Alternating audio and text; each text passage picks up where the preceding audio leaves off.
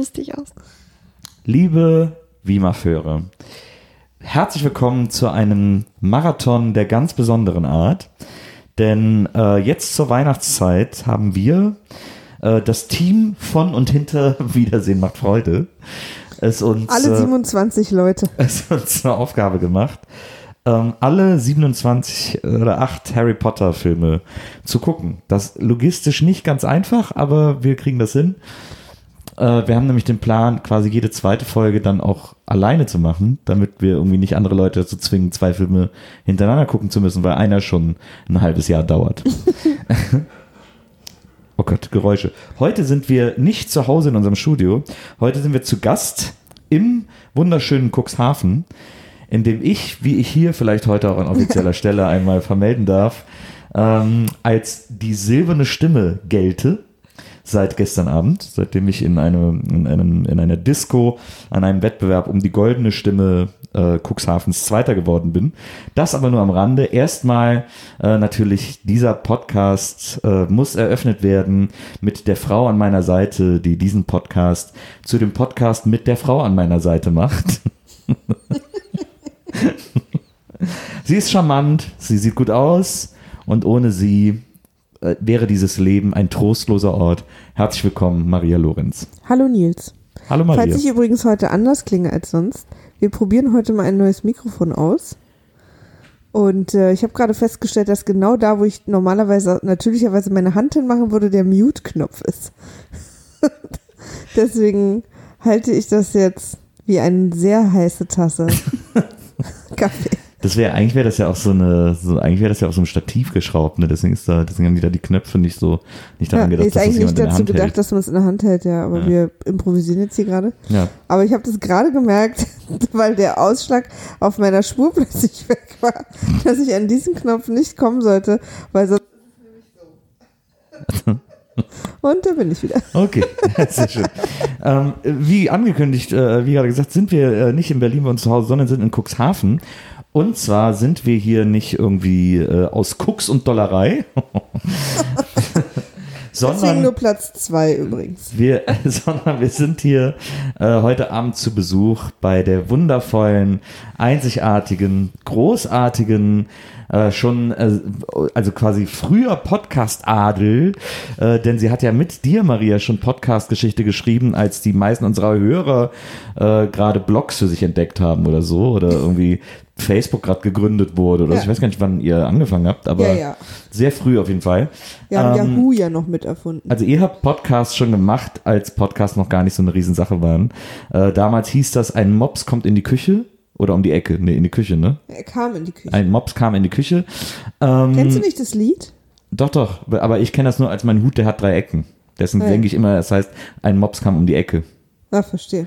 So, und äh, da Wenn ich habt sage, ihr, verstehe, dann lüge ich da natürlich. habt ihr beide schon Podcast-Geschichte geschrieben und ihr habt ja äh, jetzt auch einen äh, sensationellen Podcast, äh, der nicht unerwähnt bleiben darf, namens Radio Citadel, Absolut. in dem ihr ähm, Game of Thrones nochmal rewatcht und, äh, und dem geneigten Laien äh, sämtliche Zusammenhänge äh, dieses äh, Universums erklärt.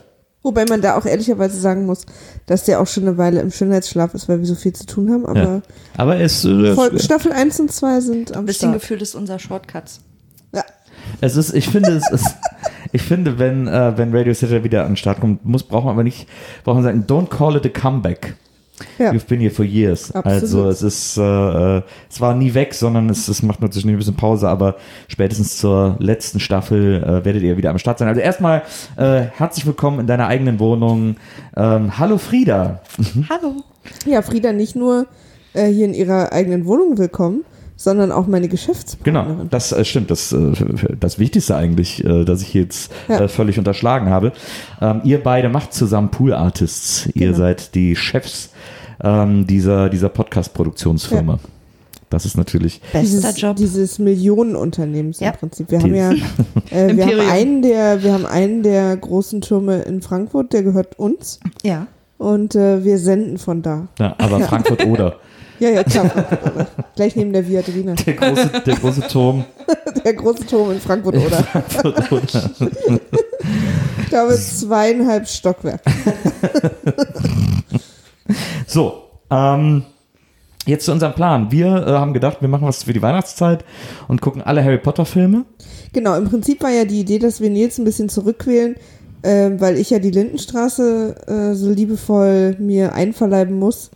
Ähm, haben wir überlegt, womit können wir Nils am besten ärgern? Nils kann überhaupt nicht so mit Fantasy und Sachen anfangen, die ihm nicht auch äh, am Lidl um die Ecke passieren könnten. Und hat irgendwann mal öfter schon zu mir gesagt, ich verstehe Harry Potter nicht. Und wir wissen alle, dass die Zielgruppe so ab acht Jahre alt ist. Und äh, das ist halt überhaupt nicht zu ihm und deswegen haben wir uns überlegt, dass wir Harry Potter mit ihm gucken. Und ich habe die zuletzt nochmal alle gesehen, weil ich bin großer Fan und dabei festgestellt, dass man die eigentlich am Stück gucken muss, weil die Geschichte doch schon sehr zusammenhängt. Und äh, deswegen haben wir uns entschieden zur Weihnachtsstimmung, weil wir eh was Besonderes machen wollten im Dezember, dass wir alle acht Harry Potter Filme in den nächsten vier Wochen mit euch äh, psychologisch betreuend abhandeln werden. Was vor allem bedeutet, äh, zwei Folgen WIMAF pro Woche. Zwei Folgen Wiemaf pro Woche. Wir haben uns nämlich überlegt, für die von euch, die jetzt vielleicht traurig sind, weil sie auch Harry Potter nicht mögen, äh, da sage ich mal, leck mich am Arsch, weil ich muss wegen euch Lindenstraße gucken. Und, äh, aber dann habt ihr wenigstens zwei Folgen die Woche, was ja schön ist, zweimal unsere fantastischen Stimmen in euren noch fantastischeren Ohrgängen. Äh, und wir sind nach vier Wochen schon durch und nicht erst nach acht. Wir können also dann nach vier Wochen wieder zum Alltagsgeschäft übergehen. Das Pflaster ist abgerissen ähm, und, äh, und ich habe dann alle Harry. Potter Filme gesehen. Überlegt euch mal, wie es sich anfühlen würde, vier Wochen lang ein Pflaster abzuziehen. So. Ich, ich habe ja auch nie gesagt, dass ich Harry Potter hasse, äh, sondern ich habe es einfach nie verstanden. Das reicht mir völlig. Ähm, ich bin auch gar kein Fantasy-Hasser. Ich, als ich Herr der Ringe damals im Kino gesehen habe, fand ich es auch cool. Wollte ich auch unbedingt wissen, wie es weitergeht. Also, das hat mich schon beeindruckt damals. Und ich mag zum Beispiel auch Labyrinth, den du ja nie wieder gucken willst. Ich liebe Labyrinth, einer meiner Lieblingsfilme. Das ist ja einer der Hauptgründe, Ja, warum aber- ich ihn nie wieder gucken will. Aber du sagst immer, das wäre einer deiner Lieblingsfilme, aber du willst den nie wieder sehen. Ja, weil, das passt weil nicht der. zusammen. Doch, passt es. Aber das werde ich ein anders mal wenn wir euch den dann erzählen. gucken, oder? Nee, es gibt tatsächlich einen sehr guten Grund dafür, der auch schlüssig ist. Ich müsste aber jetzt ausholen. Und da wir diesen. Die Leggings hat dich traumatisiert. Was? Die Leggings hat dich Im traumatisiert. Gegenteil. Deswegen würde ich es allein schon nochmal gucken wieder. nee, es ist nur eine etwas längere Ausholsituation, die ich da losstarten müsste. Und ich finde, wir sollten Verstehe. uns lieber diesem sehr langen ersten Teil Harry Potter heute hier widmen. Ich, ich glaube zum Beispiel auch, dass Taran und der Zauberkessel einer der besten Disney-Filme ist. Also ich will damit nur illustrieren, ich bin Fantasy nicht grundsätzlich abgeneigt. Aber ich, es gibt auch vieles, was ich vorher gucken würde. Bevor ich Okay. Fantasy gucke. Naja, ich meine, wir haben ja eigentlich immer wieder die alte wiederkehrende Game of Thrones Diskussion. Das magst du halt nicht. Ja. Drachen. Ja, Game of Thrones mag ich aus anderen Gründen nicht. Weil du es langweilig findest. Nochmal an alle Leute da draußen. Nils mit Game of Thrones ist Wahnsinn. langweilig. Und man kann ihm wirklich vieles vorwerfen. Ja, Von Sexismus bis hin zu Glorifizierung von Gewalt. Langweilig allerdings. ist es eigentlich nicht. Ja. Aber jetzt werden auch wieder ganz viele Leute schreiben und dir zustimmen.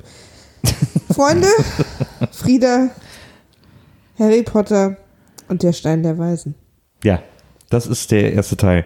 Schon da äh, Props ans Titel, äh, an die Titelzeile, weil ich, also diese Stein der Weisen Sache, da wird noch drüber zu reden sein, weil ich überhaupt nicht kapiere, was, also es scheint mir doch sehr MacGuffin-mäßig zu sein. Ähm, äh, was ja Hitchcock erfunden hat, der gesagt hat, äh, er baut in seinen Filmen immer sogenannte MacGuffins, also äh, ein, ein, ein, ein Tool, ein, ein Schatz oder so, um den es geht, der aber eigentlich mit der Handlung gar nichts zu tun hat. Ja. Ähm, oder der die Handlung nicht entscheidend verändert. Und so ein bisschen ist ja der Stein der Weisen auch bei, bei Harry Potter Nee. irgendwie. Da wird mir schon direkt widersprochen, aber das, Na, erstmal finde ich interessant, dass er auf Englisch äh, The Philosopher's Stone heißt. Außer den USA, da heißt er The Sorcerer's Stone, weil den Philosopher zu wissenschaftlich und nicht aufregend genug war. Super. den Amerikanern. Ja. Ist ja interessant. ähm, naja, also äh, Harry Potter geht los und er wohnt da bei dieser Assi-Familie irgendwo in so einem englischen Kaff. Ja. Äh, Also es geht ja im Prinzip los mit ähm, Dumbledore und McGonagall in der Straße äh, sozusagen, was sind wir jetzt, elf Jahre vorher. So, Ja. Ne? Ja. Ja. Und eigentlich geht's ja los mit einer der Szenen, die uns allen dreien sehr positiv aufgefallen ist, dass äh, äh, McGonagall äh, als Katze einen Haarball hochwirkt, bevor sie sich in äh, Professor McGonagall verwandelt. ja. Ich fand aber auch an der, an dieser ganzen elf Jahre vorher Szene dieses Licht ausmachen wahnsinnig ineffizient. Also er macht wirklich ja eine Lampe Ja. nach der anderen aus, um, ich vermute, möglichst die ganze Sache geheim zu halten, Ja. die sie da gerade machen. Aber dann kommt Hagrid auf dem lautesten Motorrad aller Zeiten reingefahren. Absolut. So richtig. Absolut. Diese, dieses, wo- womit er da der Illuminator, Illuminator, äh, heißt er dann auf Englisch, ich weiß nicht, wie, die, wie sie den jetzt auf Deutsch nennen, Ja. der spielt halt später nochmal, wird der nochmal sehr, sehr wichtig in, in den letzten beiden Teilen. Sollte der aber nicht besser Deluminator heißen, weil er macht damit das Licht ja aus. Nee, kannst auch wieder, er macht's auch, Ah, kannst ja. auch wieder anmachen, du kannst es dann wieder zurückschicken. Ich fand es irrsinnig kompliziert, also weil es so ein extra, so ein Kuli irgendwie, Total. um jede Straßenlaterne einzeln auszumachen. Also Ja, da das habe ist ich ja auch gedacht, Super ineffizient einfach. Ja, fand ich auch. Und dann eben, wie du schon sagst, das, dann kommt halt Harry- Hagrid mit dem lautesten Motorrad aller Zeiten. Einfach. Und sind wir mal ehrlich, also die Straße war immer noch sehr hell. Ja, absolut. Weil sonst wäre auch wirklich wären die ersten zehn Minuten des Films unguckbar gewesen, wenn wir da jetzt im Dunkeln alle gestanden hätten. Ja, da legen sie auf jeden Fall so Babyklappenmäßig Baby Harry da vor die Tür. Baby Harry. Ich weiß auch nicht, warum sie dafür zu dritt sein mussten. Weil sie haben ja nicht mal geklingelt und sich vorgestellt. Ja. einfach nur, sie haben ja nur, also im Prinzip Ja. hätte das auch eine Eule machen können. Ja, ich glaube, sie wollten sich irgendwie alle verabschieden nochmal so, ne? So. Vom Baby Harry. Hatte ich so das Gefühl, weil Na, Hagrid, hat ja Hagrid so hat ihn halt gebracht. Ja. Dumbledore kam offensichtlich, keine Ahnung, von Schicht. Und laut dem Buch war McGonagall auch für Dumbledore eine Überraschung, dass sie da ist. Weil sie hat, äh, in dem Buch ist sie schon, glaube ich, 48 Stunden da und beobachtet die Familie. Ah, das sagt sie ja auch, ne? Ja. Also, dass sie die beobachtet hat und dass die total Horror wären. Aber es sind Harrys wohl letzte einzige lebende Verwandte, Genau. weil die Frau, die Mutter, die Schwester ist von Harrys Mutter. Genau, also seine Tante. Genau. Ja, ja, und dann zieht er da ein und dann sind wir auch relativ schnell elf Jahre später und er lebt in einer kleinen Kammer unter der Treppe, die ich übrigens gerne hätte. Ich finde die so auch eine ganz Kammer cool ist genial. Also ohne da, da ich würde da jetzt nur so relativ selten Kinder reinstecken. Wir hatten so einen in Köln. Tatsächlich. Ja? Das hieß auch bei uns das Harry Potter Zimmer. Es war wirklich nur Ah. so eine, also quasi unter der Treppe zum Dachboden Ah ja. war in unserer Wohnung dann Ja, voll so eine praktisch. Kammer. Total gut. Aber auch nicht, wirklich nicht schön zum Wohnen. Also der Rest der Wohnung war echt ziemlich geschmacklos eingerichtet. Da fand ich die Kammer irgendwie noch am angenehmsten, muss ich sagen. Aber auch mit Absicht. Also ich habe irgendwie in der Trivia gelesen, dass die äh, Requisitenleute äh, die hässlichsten Möbelstücke, die sie finden konnten, in Läden zusammengesammelt haben, damit man sich noch unwohler bei dieser Familie fühlt. Ja. Aber fand ich auch ganz schön gemacht, so mit diesen 5000 Bildern von diesem hässlichen Sohn, die da überall eingerahmt waren, überall rumstanden und so. Das war schon äh, ganz Total. gut. Und überhaupt auch diese schreckliche, also ich meine, wir sind ja hier eigentlich bei einer Childcare-Situation. Also das, Ja. da müsste man ja eigentlich mal, Ja. weil er ist ja einfach der Sklave dieser Ja, dass, Familie. dass da überhaupt kein Amt irgendwie sich für interessiert, wie dieses Kind lebt, Ja. was offensichtlich in zusammengeflickten, aufgetragenen Klamotten rumrennt, immer in denselben, kaputte Klamotten. Der muss ja auch irgendwie, eigentlich müsste der ja zur Schule auch. Das fällt einfach kaum auf. ja, Dass der, dass der da irgendwie. Er muss dann der Familie auch Frühstück machen und so. genau. Also es ist so richtig der Haussklave. Das man sieht ja auch später in der späteren Szene, dass er den auf so einem Teller so Kekse serviert und so. Also der macht da sozusagen, ist so das Hausmädchen. Eine richtige Aschenputtel-Situation. Stimmt. Ähm, und, äh, und der kleine Junge hat an diesem Morgen äh, Geburtstag und beschwert sich, Dudley. dass er nur 36 Geschenke bekommt, obwohl er letztes Jahr eins mehr bekommen hat. Und dann wird gesagt, wir fahren gleich noch in den Laden. Aber es wird nicht nur zwei. gesagt, sondern seine Mutter bricht in totale Angstpanik Ja, aus. ja. Ja. Das, das fand ich so eine interessante Naja, der, sie wird ja auch von ihrem elfjährigen oder wahrscheinlich auch so zwölfjährigen Ja. Sohn einfach zusammengebrüllt. Total. Ja, also es ist eine ganz äh, sehr eindeutige Helikopter-Eltern-Situation, in der wir uns da befinden. Ähm, das ist, das ist äh, offensichtlich und Harry ist halt der Arsch der Familie. Und dann kriegt er äh, Post. äh, Das erste Mal, dass Harry selber Post kriegt, die Post. Erstmal sind sie im Zoo. Auch noch eine wichtige Szene mit der so, Schlange. Oh ja. ja, stimmt. Weil er da plötzlich mit einer Schlange redet Ja. und äh, wir sozusagen in dem Moment erfahren, dass mit ihm irgendwas nicht, dass er irgendwas kann, was andere nicht Ja. können. Und auch Wa- diese Schlangensprechsache ja irgendwann Genau. nochmal sehr wichtig für das ist ja Foreshadowing Genau. Deluxe eigentlich. Nur dass später die Schlange nicht tatsächlich Englisch spricht. Ja. So wie jetzt hier. Ich hatte mich auch die ganze Zeit gewundert, weil ich hatte irgendwie so in Erinnerung, dass am Schluss da im Keller er noch gegen so eine riesen Schlange kämpfen muss. Mhm. Aber das war gar nicht in dem Film heute drin. Nee.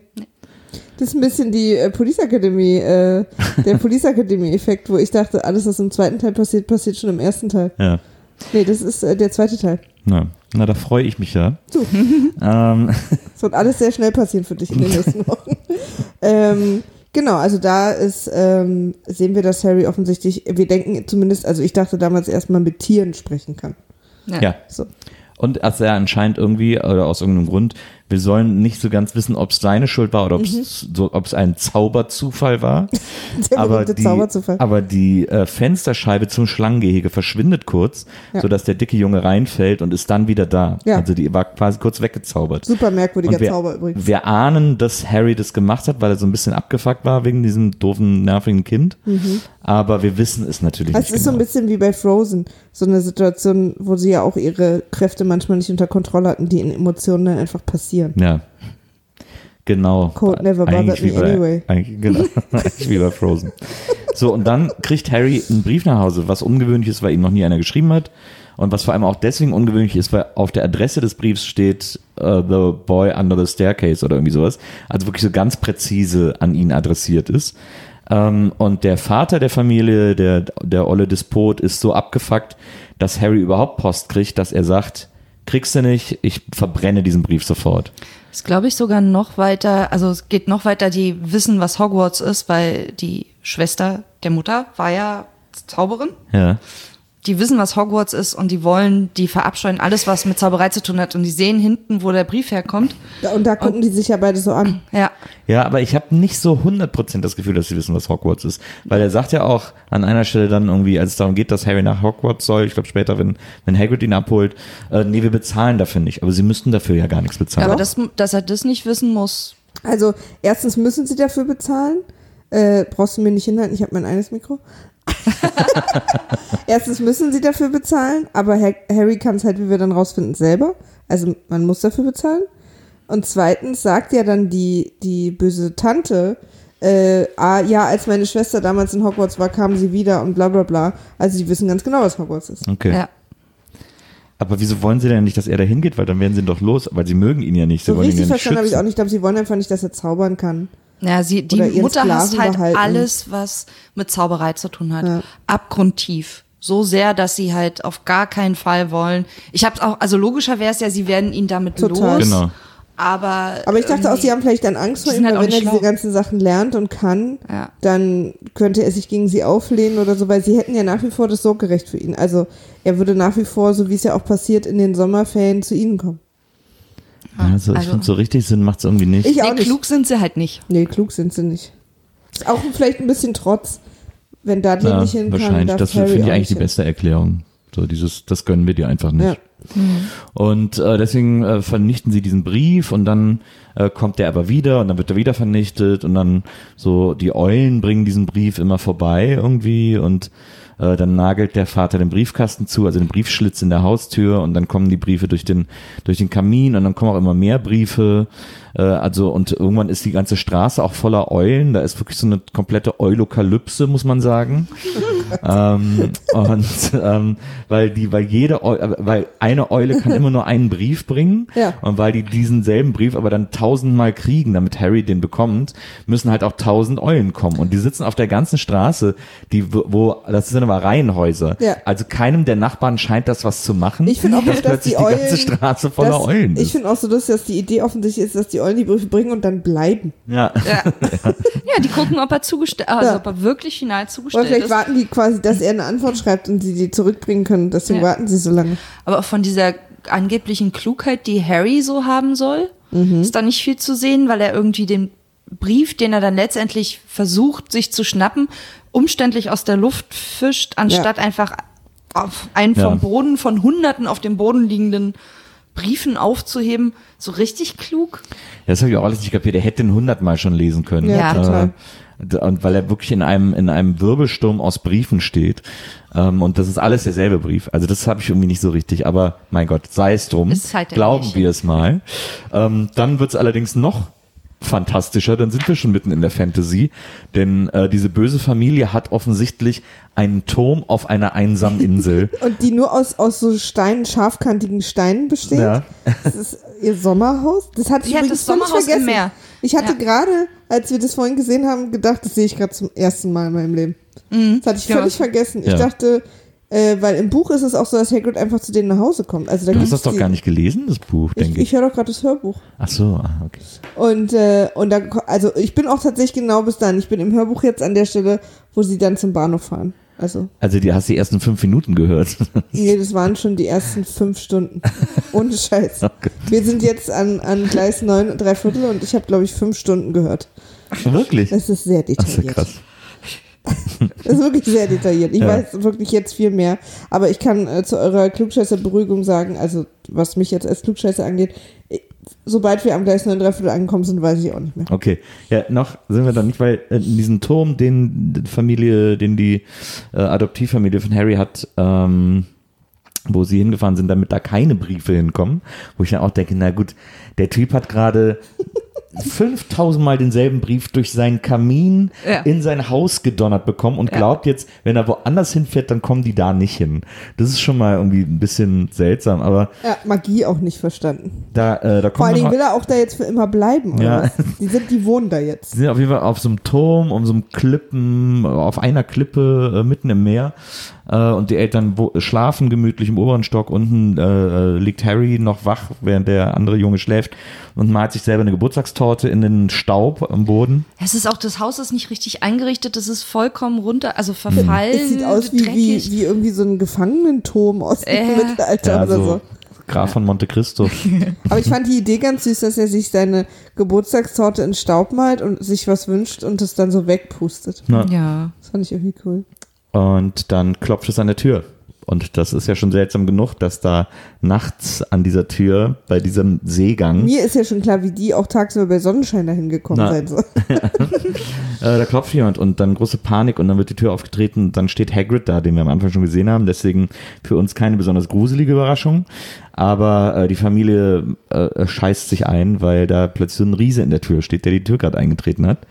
Und der sagt dann, ich bin hier, um Harry abzuholen. Und hält dann erst Dudley für Harry, Ja. kritisiert auch ein bisschen seine Figur. Auch gut. Ja. beim Kind Bisschen immer mal machen. Fettshaming. Ja. Das ist ein sehr guter Einstieg, finde ich. Die Frage ist jetzt, ich stelle die euch ohne äh, Hintergedanken. Ähm, meint ihr, wir sollen den ganzen Film so detailliert besprechen, wie wir es gerade Nee, ich tun? glaube nicht. Nee, ich glaube nicht. Also ich will wirklich nicht wegen mir. Aber ich, ich sehe gerade, wir sind bei Minute 24 und wir sind aber im Film gerade bei Minute 5 oder so.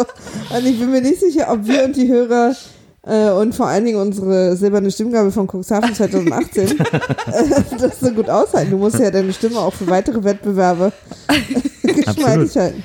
na, auf jeden Fall wird äh, Harry dann abgeholt von Hagrid. Achso, alles klar, wir machen einfach weiter. Und äh, nee, und dann gibt's Ja, noch so. Trara mit der Familie, der Junge kriegt einen Schweineschwanz, hahaha und so. Wisst ihr, wie es- zum Beispiel auch im, im Buch äh, langsamer geht?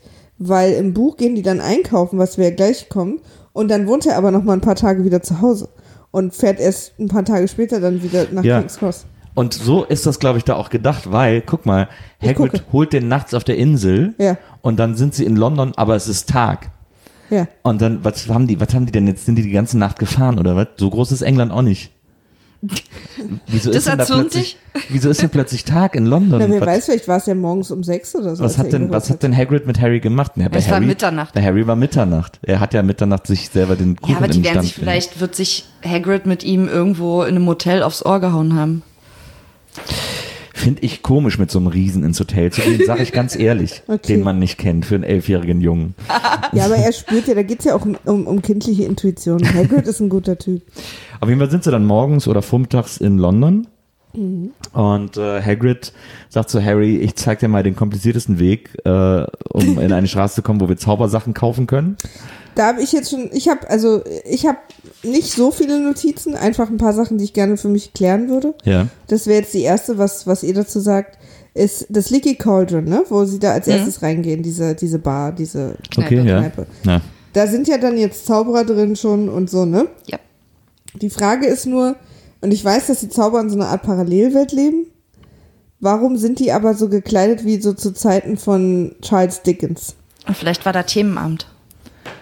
Okay. Das ist die erste. Also erstmal geniale Antwort. Und zweitens sind ja aber die, die ganzen Professoren so sind ja auch immer so gekleidet. Und da auf Hogwarts ist es ja noch okay.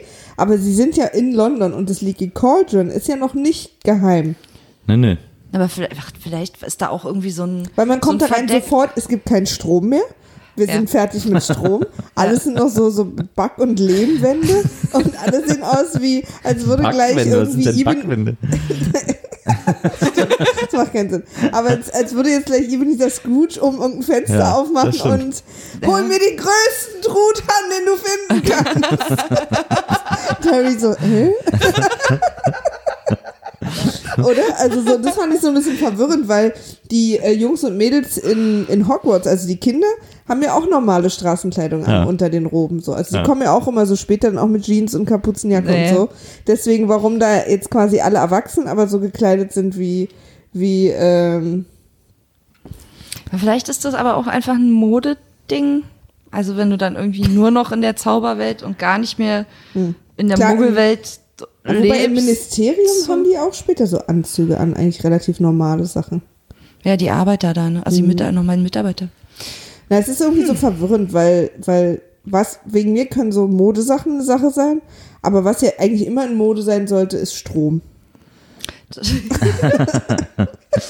Also ja, das gab ja sel- es gab ja nie eine Zeit, wo Strom richtig out war. nee, das stimmt. Aber in dem Laden schon. Naja, Ja, jedenfalls ist, ist- der ich- so eine Art Pforte. Ja, na, ich glaube, es war einfach eine relativ undurchdachte Stilentscheidung. Ja, man Ja. wollte uns quasi zeigen, wir sind jetzt in einer anderen Naja, Welt. Hier- genau. Hier gelten jetzt andere Regeln. Aber sind wir halt noch gar nicht. Das ist eigentlich das Bescheide Ja, es ist so eine Art. Vorhof. Ja. Also es ist auch so, als würden alle immer quasi aus der Winkelgasse rauskommen, um da was zu trinken, wo auch jederzeit in London. Ah, ist verwirrend. Aber Das ist ja- das also- ist quasi die Sache, die ich mich gefragt habe. Und es ist mir aber, ich habe also den Film heute bestimmt zum vierten Mal gesehen und es ist mir zum ersten Mal so aktiv aufgefallen. Ja. Wir haben heute aber auch sehr kritisch geguckt. Das stimmt. Es ist vor allem auch deswegen interessant, weil, Nils. äh, Ja, wir haben es weil versucht, im, mit seinen Augen zu sehen. am Hinterausgang dieser Bar, äh, da kommt man in einen kleinen Hof, zweimal zwei Meter irgendwie, äh, der einfach nur an der Mhm. Wo Backsteinmauer die Mülltonnen endet. stehen. Genau, wo Mülltonnen stehen und einfach nur Backsteinmauer ist. Und wenn man da äh, fünf Backsteine in der richtigen Reihenfolge und zwar im Uhrzeigersinn antippt, weil er drückt einfach nur so im Uhrzeigersinn die fünf Steine an, äh, dann geht die Mauer auf. Und zwar in einem quälend langsamen Prozess. Also jede Tür geht schneller auf. Man hätte auch einfach eine Tür dahin machen können, die man halt wo man das Schloss aufzaubern muss. Aber nö, haben sich entschlossen für diese sehr komplizierte äh, Sesam öffne dich Mauer. Ja. Ähm, und dann kommen sie auf die Winkelgasse, die so the most crowded street of London ist, Ja. wo auch alle nur so Charles Dickens mäßig rumlaufen, aber super viel los ist auf der Straße. Und ich mich frage, wenn nur ein Bruchteil der Leute, die da sind, alle durch diese Barmauer gekommen sind, Ja. dann ist diese Bar das schlechteste Versteck der Welt, weil andauernd Leute auf den Hinterhof gehen und keiner mehr da ist, wenn man guckt. Also ich habe dazu ein paar Anmerkungen. Erstmal, ganz viele von den Leuten, die da sind, leben ja auch da. Glaube ich. In der Winkelgasse. Ja. In der Winkelgasse. Also oder in dieser Welt da. So Ja. ein bisschen, Genau. In dieser Versteck. Ähm, dann ist es gerade ja deswegen so crowded, weil es ist äh, einen Tag vor Schulbeginn und alle müssen sich. die Sachen kaufen. Ja. ja. Also ich glaube, das ist soll schon so gezeigt werden, dass alle hektisch noch ihre Schulbücher und ihre Sachen. Also so, deswegen ist es da gerade so voll. Ja. Das haben sie gut übrigens in Orlando gut hingekriegt, da war es genauso voll. Aber da freue ich mich ja schon, wenn diese Zugangssituation für dich schwer nachzuvollziehen und fragwürdig ist, freue ich mich schon über die Zugangssituation zum Ministerium, wenn die dann kommt. Es ist übrigens aber so, dass wir wissen, auch aus späteren äh, Filmen, es gibt verschiedene Wege dahin zu kommen. Ja, ja. Das muss ja, also dann Das wird ist halt sonst ja vollkommen, So. vollkommen beknackt. Aber das irgendwie, da hat mich schon. Aber äh, ich stimme dir zu, das hätte, da hätte man einen schnelleren Zauber installieren können. Das fand ich irgendwie, das fand ich irgendwie schwierig. Frieda äh, versucht gerade eine Flasche Wasser aufzukriegen, die äh, legendär fest zu sind hier bei Mauritius zu Hause. Ja, dann ist auf jeden Fall, Harry ist dann in der Winkelgasse das erste Mal, oh toll, geheime Straße, alles Zauberläden. Ich liebe die Winkelgasse übrigens. Ja, ja, alles so schiefe Häuser, sieht schon Super alles so zaubermäßig Stimmung. aus. Die Musik. Ja, und er sieht da irgendwie so besondere Läden und so und dann sagt er so, ja, aber ich kann mir nichts kaufen. Und dann sagt Hagrid, doch, deine Eltern haben dir hier Geld auf der Bank hinterlassen. Dann gehen sie in die Zauberbank, die von Kobolden geführt wird. Gringotts. Und äh, alle, alle Kobolde haben tote Hände. Ja. falls da mal bitte jemand drauf achten möchte. Absolut. Weil, ich habe auch gedacht, als, als Hagrid dem Kobold den Brief gegeben hat, dachte ich, kriegst du nie auf. Ja, den die- kriegst weil du das- nie auf. Weil das einfach offensichtlich so Gummihandschuhe Ja, sind, sind wo so die Finger so viel zu die lang so sind. lang Deswegen sind und dann kann die Finger keiner bewegen Die haben und keine- deswegen sieht die- das die einfach haben- immer die nach haben toten einfach keine. Gelenke. Ja. Die können nur so machen. Ja, genau, genau. Ja, einfach nur so draufpacken, aber nichts, nichts greifen. Ähm, ja, und dann äh, führt der Kobold den da und sagt, hier ist dein Konto und dann ist er in so einem Loch, in so einem Keller irgendwie, wo so, wo seine, seine Savings sind Es ist auch sozusagen. weder sein, ist nicht so richtig sein Konto, sondern eher sein Bankschließfach, ja, ja. sagen. Und da haben seine Eltern ihm halt so ganz viel Gold und so hinterlassen. Also Harry ist reich, lernen wir an der Ja. Stelle. Äh, muss sich nie wieder Sorgen um Geld machen. Was ja unserer Meinung nach niemand in der Zauberwelt machen sollte, weil sie ja zaubern können alle. Ja, und gleichzeitig muss Hagrid dann noch in ein anderes Zimmer, äh, beauftragt von Dumbledore und der gesagt hat, ja, geh da mal was holen, dann holt Hagrid da irgendwo so ein Paket raus und wir denken alle so, was ist das? Aber Hagrid sagt auch zu Harry, sag keinem, dass wir hier waren sozusagen. Also das bleibt so unter uns. Das ist alles, was wir dann an der Stelle erstmal darüber erfahren, äh, über dieses komische Loch in der Wand. So, und dann, äh, und dann wird halt eingekauft, dann muss Harry sich eine Ausstattung für die Schule holen, für Hogwarts, äh, eine Zauberausstattung natürlich, dann Erzählst du das mir eigentlich? Erzählst du einfach gerade den Film nach? Ich erzähle jetzt schnell, ich erzähle jetzt einfach weiter, dass wir dann an den jeweiligen Stellen immer Ah, ja. reingehen können. Ja. Okay. Ähm, Wer hat die nächste jeweilige Stelle? Ich habe eine am, am Bahnhof. na, ich habe jetzt eine, weil dann geht Harry nämlich in den Zauberstabladen, um sich seinen Zauberstab zu holen. Und zu Ollivander. Und wir lernen, äh, dein Zauberstab ist der, äh, bei dem du, wenn du ihn in die Hand nimmst, aussiehst wie im Beyoncé-Video. Vor allen Dingen lernen wir auch, dass, dass es durchaus sein kann, dass während du ein paar Zauberstäbe ausprobierst, du den Laden und Inhaber in Schutt und Asche legst. Eine super gute Aber- äh, Produktausprobiersache, Aber die wir da also, am was, Laufen haben. was uns gesagt wird, ist, dein Zauberstab ist der, wo dir die Haare geföhnt werden. Das fand ich schon, äh, das fand ich äh, wahnsinnig beeindruckend, dass da Harry irgendwie so die Haare wegblasen und dann, ah, das ist dein Zauberstab, überraschend. Den hat sonst nur ein anderer. Lernt eigentlich, lernt Harry nicht sogar äh, in der Winkelgasse auch alles äh, von Hagrid über Voldemort oder so? Ja, ne? Er er erzählt ihm, glaube ich, in der Winkelgasse, oder? Ja, Ja. beim Essen. Du hast kein Mikro. Maria, Maria zaubert sich gerade eine Apfelschorle, deswegen sie Ich hatte tatsächlich gerade noch so, Harry ist nicht so wahnsinnig gut erzogen, weil er in der, in der Bank über die äh, Kobolde, also Harry, äh, Ha- Hagrid fragt in Bezug auf die Kobolde, was sind denn das für Teile? Ich dachte so, wow, also, und du bist hier unser Held, du bist unser, der uns hier quasi als Vorbild und, und besonders super, finde ich nicht so gut. Aber man versteht man versteht's nicht so gut, weil ich hatte, ich habe dann auch die ganze Zeit ge, mit mir gehadert. Habe ich jetzt verstanden, dass er gesagt hat, was sind das für Teile? Oder hat er gesagt, was sind das für Zwerge? Meine ich auch verstanden ich habe auch Teile haben. verstanden. Das war irgendwie, ist irgendwie, da spricht er irgendwie Ich glaube, sehr dass sie am Englisch wahrscheinlich Things sagen, was nicht so doll Teile ist, wie wir es auf Deutsch Teile finden. Ja, wahrscheinlich. Aber ja, Teile. So. Ja. Dinger wäre besser gewesen. Auf jeden- Und auf jeden Fall hat Harry irgendwann den ganzen Stoß eingekauft, den er braucht, irgendwie. Und äh, Hagrid sagt so, und jetzt, pass auf, äh, jetzt bring ich, jetzt musst du nach Hogwarts, du musst den Zug kriegen. Und dann gehen sie zum Bahnhof, Hagrid auf dem Weg pöbelt einfach nochmal zwei der Leute an, so nach dem Motto, Na, ja, was Hagrid- guckst du, Alter? Ja, Kinder. Ja. Hagrid sieht halt aus, da kann man ruhig mal gucken. Findet er aber nicht okay. Also super assi Dude irgendwie. Ähm, und Ich äh, glaube übrigens noch niemals in der Geschichte von Harry Potter hat Hagrid jemanden super Assidude genannt. also hat jemand Hagrid einen super Assidude. Ihr wisst, was ich meine. Okay, auf jeden Fall äh, gibt er dann Harry sein Ticket, sagt, hier ist dein Ticket. Harry liest das Ticket und wie wir es wirklich aus jedem Hollywood-Film kennen, weil Harry sehr lange dieses Ticket liest, wissen wir, okay, wenn er fertig gelesen hat, wird neben ihm niemand mehr stehen. Und der wird aber ins Nichts eine Frage stellen. Ja, genau. Und genau so ist es dann. Äh, Hagrid ist weg und Harry steht da mit einem Ticket, auf dem steht neun, drei Viertel und er denkt sich, what is it? I don't know. Und dann geht er runter zum Gleis und fragt einen, er sagt so, ja, verpiss dich und äh, Harry ist super aufgeschmissen und dann sieht er die Weasleys, also diese rothaarige Familie, äh, wie die alle da zum Gleis neun, drei Viertel Ich habe gelangen. jetzt schon mal noch mal was vorher. Okay, ja, dann. Ich finde es so gut, dass Hagrid quasi beauftragt wird, Ja. sich um Harry zu kümmern und ihm alles zu zeigen, weil ja auch relativ schnell klar wird, dass ähm, die, äh, die, Fa die Familie, bei der Harry gewohnt hat, ihm überhaupt nichts erzählt hat, ihn nicht aufgeklärt hat und er weiß überhaupt nicht, dass es die Zauberwelt gibt, was die Regeln sind und was geht und wie. Und Hagrid gibt ihm einfach sein Ticket, auf dem neun drei Viertel als Gleis steht, was quasi klar ist, dass es das nicht gibt, sondern da gibt's halt einen Trick, sagt ihm den aber nicht, sondern haut einfach ab. Ja, Also im Prinzip könnte, hätte dann zehn Minuten später der Abspann kommen können, wenn nämlich ein Bahnbeamter das elfjährige Kind, was nach einem nicht existierenden Gleis fragt, zurück zu seinen Eltern, zu einer Pflegefamilie bringt, weil wir hier alle nicht vorwärts kommen, weil Hagrid sich überlegt hat, dass der einfach gegen eine Steinwand laufen muss. Zwischen Gleis 9 und 10 wird er ja wohl selber rausfinden. Das finde ich einfach so gut, dass wir hier so ein bisschen, äh, dass, dass hier gleich so die erste Challenge für Harry läuft. Aber wir kommen ja später noch darauf, dass äh, äh, das ganze Leben ab dem Moment, wo Harry äh, auf Hagrid trifft, eine einzige Todesfalle für Kinder ist. Ja, das stimmt. Ähm, das stimmt, ja. Und dann fra fragt sich am Gleis rum und dann sieht er Leute, die da irgendwie durch die Mauer laufen. Eine rothaarige Familie. Nacheinander läuft jeder durch diese Mauer zwischen dem Gleis 9 und dem Gleis 10. Und keinem Muggel auf der Welt fällt das auf. Das ist so krass. Da laufen die ohne Ende Leute rum und keiner ist so, Ja. Nanu, da verschwinden gerade, da laufen gerade Menschen mit Gepäckwagen auf die Mauer zu und sind weg. Und ja, Absolut. ist wahrscheinlich normal. Und, und es wird auch, ich meine, man könnte es ja so einfach erklären, dass man vorher so eine Art irgendwie Ablenkungszauber oder so, dass man Ja. diese ganze Ecke nicht sieht oder so. Ja. Aber das erklären die alles gar nicht. Selbst Auch im Buch nicht?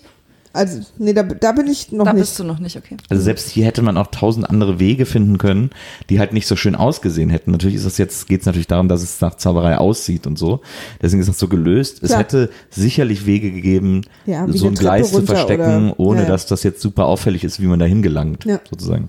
Ähm, aber da hat man sich eben für einen anderen Weg entschieden und äh, der ist äußerst rätselhaft. Absolut. Vor allem, und das ist der eigentliche Witz, dann äh, geht man kurz durchs Dunkle, wo man nur noch so Mauerschatten sieht und dann plötzlich kommt man durch eine Mauer und ist auf Gleis 9 3 Viertel.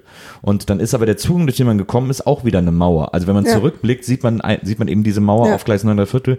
Aber jeder weiß ja, dass man da rauskommt. Also es ist jetzt nichts, was man in der Zauberwelt geheim halten muss. Ich bin mir auch überhaupt nicht sicher, wie das Ganze funktioniert, weil wir haben ja auch nie einen da zurückgehen sehen. Nee. Wir sehen ja später nur noch Leute mit Trabis hin und her fliegen, also es ist so ein bisschen, deswegen ist so ein bisschen unklar, wie diese Reisesituation, die ist, glaube ich, ich glaube, dass da äh, J.K. Rowling irgendwie vielleicht beim Schreiben in einem, in einem Grog ausgerutscht ist und so. Und dann hatten wir aber den neuen Dreiviertelsalat. Es ist, es ist offensichtlich ihr eine, übrigens, dass, äh, dass in Amerika, und das finde ich wahnsinnig lustig, habe ich jetzt schon öfter in, in Podcasts gehört, wenn Leute miteinander reden und man sagt doch manchmal so JK, so just kidding, dass die Leute jetzt ab und zu einfach sagen JK Rowling. einfach total lustig. J.K. Rowling hat ein Schreibzimmer, ähm, so wie Neil Gaiman auch, habe ich und heute wie, gelernt. Und wie, wer noch? Und wie Stephen King, der Finde gesagt ich ja hat, ganz schön fancy. Naja, müssen sie selber wissen. if you call that pretentious, go fuck yourself. Ja, aber was ist das? Die haben halt einfach ein. Büro. Wer hat sich denn darüber Ja, aufgeregt? das frage ich mich auch.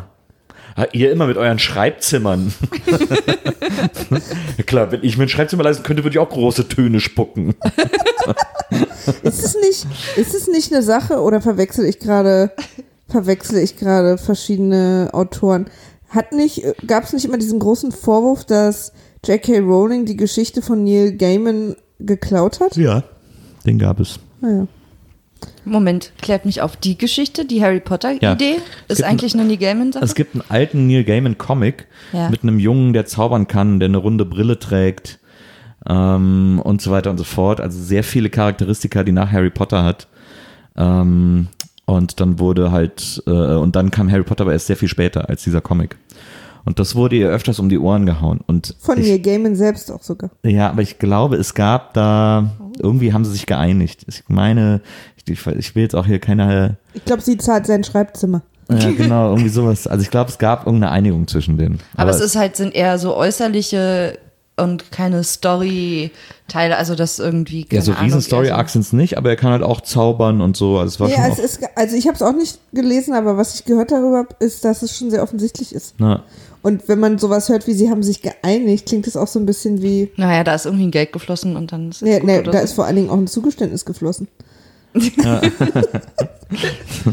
vielleicht kann einer unserer Hörer uns darüber ein bisschen aufklären. Wir haben ja jetzt äh, den Monat des Harry Potter, da haben wir vielleicht auch Zeit, die eine oder andere Hörermail zu lesen. Pottermanns. Ähm, na, auf jeden Fall äh, fährt er dann mit dem Hogwarts Express äh, im Zug, lernen sich dann die Kinder endlich kennen. Also Ron, Harry und Hermine.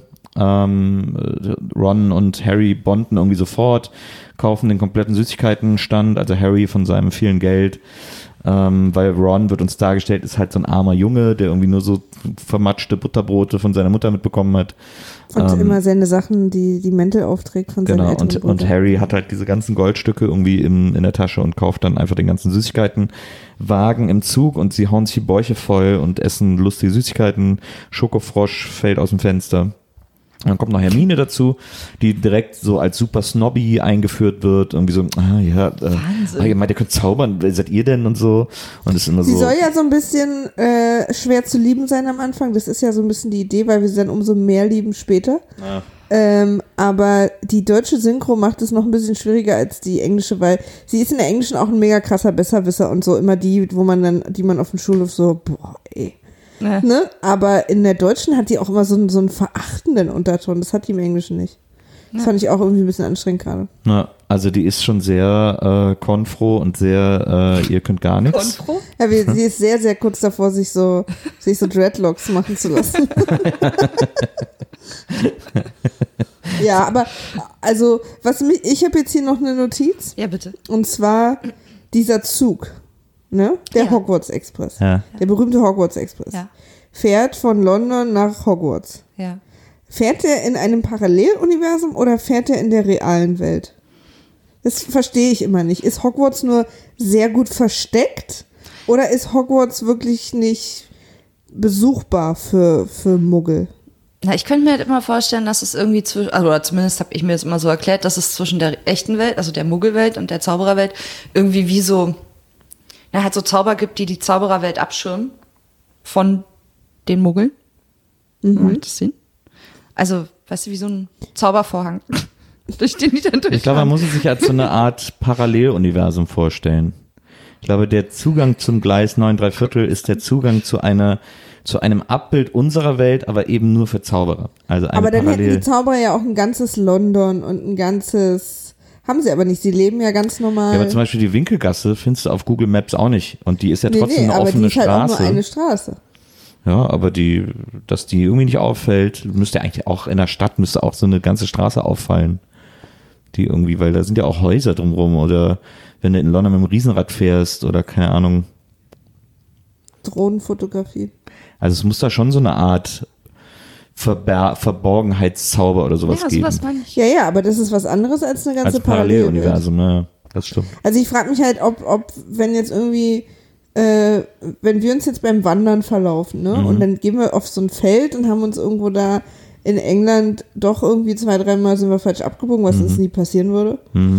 Äh, und dann sind da plötzlich Gleise, könnte da der Hogwarts Express an uns vorbeifahren. Ich glaube nicht. Ich glaube, es ist so ein Verborgenheitszauber. Also man kann als das Mensch nicht Können wir sehen. festhalten, dass ich recht habe, wahrscheinlich? Ja, aber ich, find das gut. das hast du ja gesagt, ja. Ich finde es nur interessant, dass das, das nie angesprochen wird. Ja, das wird Also vielleicht kommt es im Buch. Äh, Du wirst unsere Expertin Ja. für all diese Fragen. Ich habe eine ganz andere Frage, denn als der Hogwarts Express dann in Hogwarts ankommt, steht auch Hagrid am Gleis und begrüßt alle und so. Und ich weiß nicht, ob das irgend, ob irgendwer so ein ähnliches Problem hat oder ob ich mir das nur eingebildet habe, aber ich habe das Gefühl, dass Hagrid in dem Film andauernd wächst und schrumpft. Ich finde, dass der im Maßstab dazu, wie groß er zu, im Gegensatz zu anderen Objekten und Menschen ist, immer mal größer und kleiner ist. Also er ist natürlich immer Riese, aber er ist immer mal so wenn er mit Harry durch die Winkelgasse geht, wirkt er zum Beispiel viel weniger groß, als wie wenn er neben der Lokomotive steht und die so überragt und so. Also es gibt kein, es gibt kein, ich habe das Gefühl, es gibt kein fixes Größenmaß für Hagrid. ja, bestimmt, das glaube ich. Das ist immer so, lass den halt groß aussehen. Ja. Aber dadurch gibt's keine, gibt's keine Relation für den. Ja, ja. War das eigentlich vorher der Ringe oder nachher der Ringe? Weil mit Gandalf haben sie es ja ganz gut gelöst. Das ist jetzt 2000. 18 Jahre her, ne? Ungefähr? 17 Jahre? Ach so, Harry Potter muss Ja. nach Herr der Ringe gewesen Ja. sein. Hätten sie eigentlich davon lernen können, wie man es gut macht. Da haben das ja, da war es ja quasi immer Einstellungen, ne? Das fand Viel ich mit- aber, viel mit also ich finde das schon ganz ja. gut gemacht mit Hagrid so, wie groß der immer aussieht auch so. Das finde ich irgendwie cool. Ich frage mich auch jedes Mal, wie das geht. Wahrscheinlich ist es einfach Computeranimation und so. Oder Computertrick. Ich frage mich immer, wie, das, wie ein Mensch so groß aussehen kann. Im Gegensatz zu anderen Menschen, wenn sie im gleichen Bild zu sehen sind. Aber warum gu- haben wir jetzt hier gerade so ein intensives Staring? Ja, weil du mich gerade anguckst, als, als würde ich irgendwie die dümmste Frage aller Zeiten stellen oder als würdest du sie nicht verstehen oder als wärst du in einem Paralleluniversum. Wahnsinn. es ist ein, es ist ein Verborgenheitszauber, den ich um mich drum gelegt habe. ich finde interessant, Hast dein was, wahres Gesicht hinter einem was, was, was, Verborgenheitszauber. für, was für verschiedene Emotionen in diesem einen Gesicht gerade deiner Meinung nach Ja. sein könnten. Ja, absolut. Es ist aber nur ein Zuhörgesicht. Ja. Das kennst du halt nicht von mir. Nee, das stimmt. Das kennt kaum jemand übrigens. Das Ja. ist mein seltenes Gesicht. Ja, verstehe. Also das, äh, da, ähm, äh, das hat mich, ähm, Ich habe jedenfalls gerade alle acht Teile vor ein paar Wochen schon mal komplett geguckt. Und deswegen hatte ich äh, Gänsehaut, als äh, Ron und Hermine und Harry das erste Mal vereint sind im Zug. Ja. ja. Gut. Und dann kommt Auch eben, hier im Podcast ein sehr emotionaler Moment. dann kommt die große Erklärrutsche. Also äh, äh, Harry ist das erstmal in Hogwarts und alle sind jetzt werden den Häusern zugeteilt. Jetzt kommt so diese ganze, die ganze nächste halbe Stunde des Films ist dazu da, uns Hogwarts zu erklären. Genau, wir lernen die verschiedenen Häuser kennen, deren verschiedene Schlafräume. Ja, auch wir so- verstehen, es gibt die große Halle und da fliegen Geister rum und, und nichts in Hogwarts ist, wie es scheint und man kann, kann an ganz viele Orte, darf man nicht hin, was bedeutet, dass wir innerhalb der nächsten Viertelstunde dahin gehen werden. Und, äh, Auch wirklich alle, ne? Alle, Ja. über die gesprochen wird, sehen wir dann, wo man nicht hin darf. Ähm, aber diese sprechende Hutsache, welches Haus bist du? keine Ahnung. Du weißt nicht, welches Haus. Das kannst Nee, du mir weil nicht ich- erzählen. Weil ich nicht genau weiß, wofür eigentlich Hufflepuff und Raven, äh, Nee, aber es ist Ravenclaw doch so ein bisschen- Aber die hast du nicht bei Pottermore den, den Test mal gemacht? Nee, Wirklich gibt's da nicht? sowas? Ja. Das mache ich bis zur nächsten Folge mal. Ja, Aber die, aber die Charakteristika werden doch da schon so leicht angerissen. Also Slytherin sind immer so die Ja, ja, Assis Slytherin und und Gryffindor ist ja klar. Ja, aber auch Hufflepuff, ist so ein bisschen so, da ist ja dieses, dieses Mädchen, die so, oh, hm, hm, die wird, kommt so zu Hufflepuff, wo man so denkt, so, okay, das ist dann so das harmloseste Haus, irgendwie, wo nur so die Lullis hinkommen und so. Also, ich glaube, die haben auch positive. Was ja, denkst du, wo die du netten hinkommen würdest? Was? Was denkst du, wo du hinkommen würdest? Keine Ahnung. Ich glaube, ich würde übrigens zu Slytherin kommen. Ich bin total gespannt, wenn du diesen Test machst. Glaube ich wirklich. Ohne Scheiß. Ich glaube, dass ich bei Slytherin eingeordnet werde. Ich bin einfach kein netter Mensch. Ich habe ein paar bestimmte Leute sehr, sehr lieb und bemühe mich, zu denen lieb zu sein, weil ich mich freue, dass die mich auch lieb haben. Aber der Rest der Welt kann mich einfach mal richtig krass im Arsch lecken. und das war schon immer so. Ich habe schon immer gedacht, dass ich zu Slytherin komme. Sorry. Als der, Drops, Drops Wahrheit. als der Hut die Leute den Häusern zuordnet, dann kommen ja alle an ihre Tische und dann geht das große Fest mal los, in dem Dumbledore sagt, möge das Essen beginnen und dann puff, es sind alle Tische biegen sich vor Essen. Also da ist wirklich wahnsinnig viel Essen aufgetischt. Was natürlich erstmal so ein bisschen nachhaltigkeitsmäßig schwierig ist. So viel Essen für diese ganzen Kids, das können die alles Es war niemals vor allen essen. Dingen echtes Essen Ja. in den Dreharbeiten. Oh, wow. Und da hatten die halt mega Schwierigkeiten mit, weil überhaupt keiner dran gedacht hat, dass mit den ganzen Lichtern und Kameras, wenn das so warm wird, das super schnell anfängt zu stinken. ja. Gute Aber es war das echte Essen, weil sie, sie haben immer alles so realistisch wie möglich gemacht. Ein gutes Trivia finde ich auch, dass die, wenn man die Kinder in Hogwarts sieht, Hausaufgaben machen, waren das die realen Hausaufgaben der Schauspieler. Ach, Die haben geil. dann da gesessen und haben Hausaufgaben gemacht. Was ich mich aber gefragt habe, ist dieses Essen, das äh, die Zauberer herbeizaubern. Zaubern die das aus der Küche oder, oder wird das durch den Aus dem Zauber erstellt? erschaffen. Verstehe. Sehr gute Frage. Ja. Muss das jemand kochen? Gibt es da trotzdem Köche, die quasi Glaube ich nicht. Nee, ich glaube auch nicht. gerade da richtig gearscht werden, weil da würde man sie ja noch weniger sehen. Die sind Ich vielleicht glaube, irgendwo eingemauert. Ich, also man sieht zumindest nie Köche. Nee. Gibt keine Küche. Ich glaube, dass sie das einfach Also, aus dem Essen Nichts wird tatsächlich aus dem zaubern. Nichts gezaubert. Aber das ist auch wieder so eine Sache, die sind wirklich schon sehr. Ähm, Unsouverän?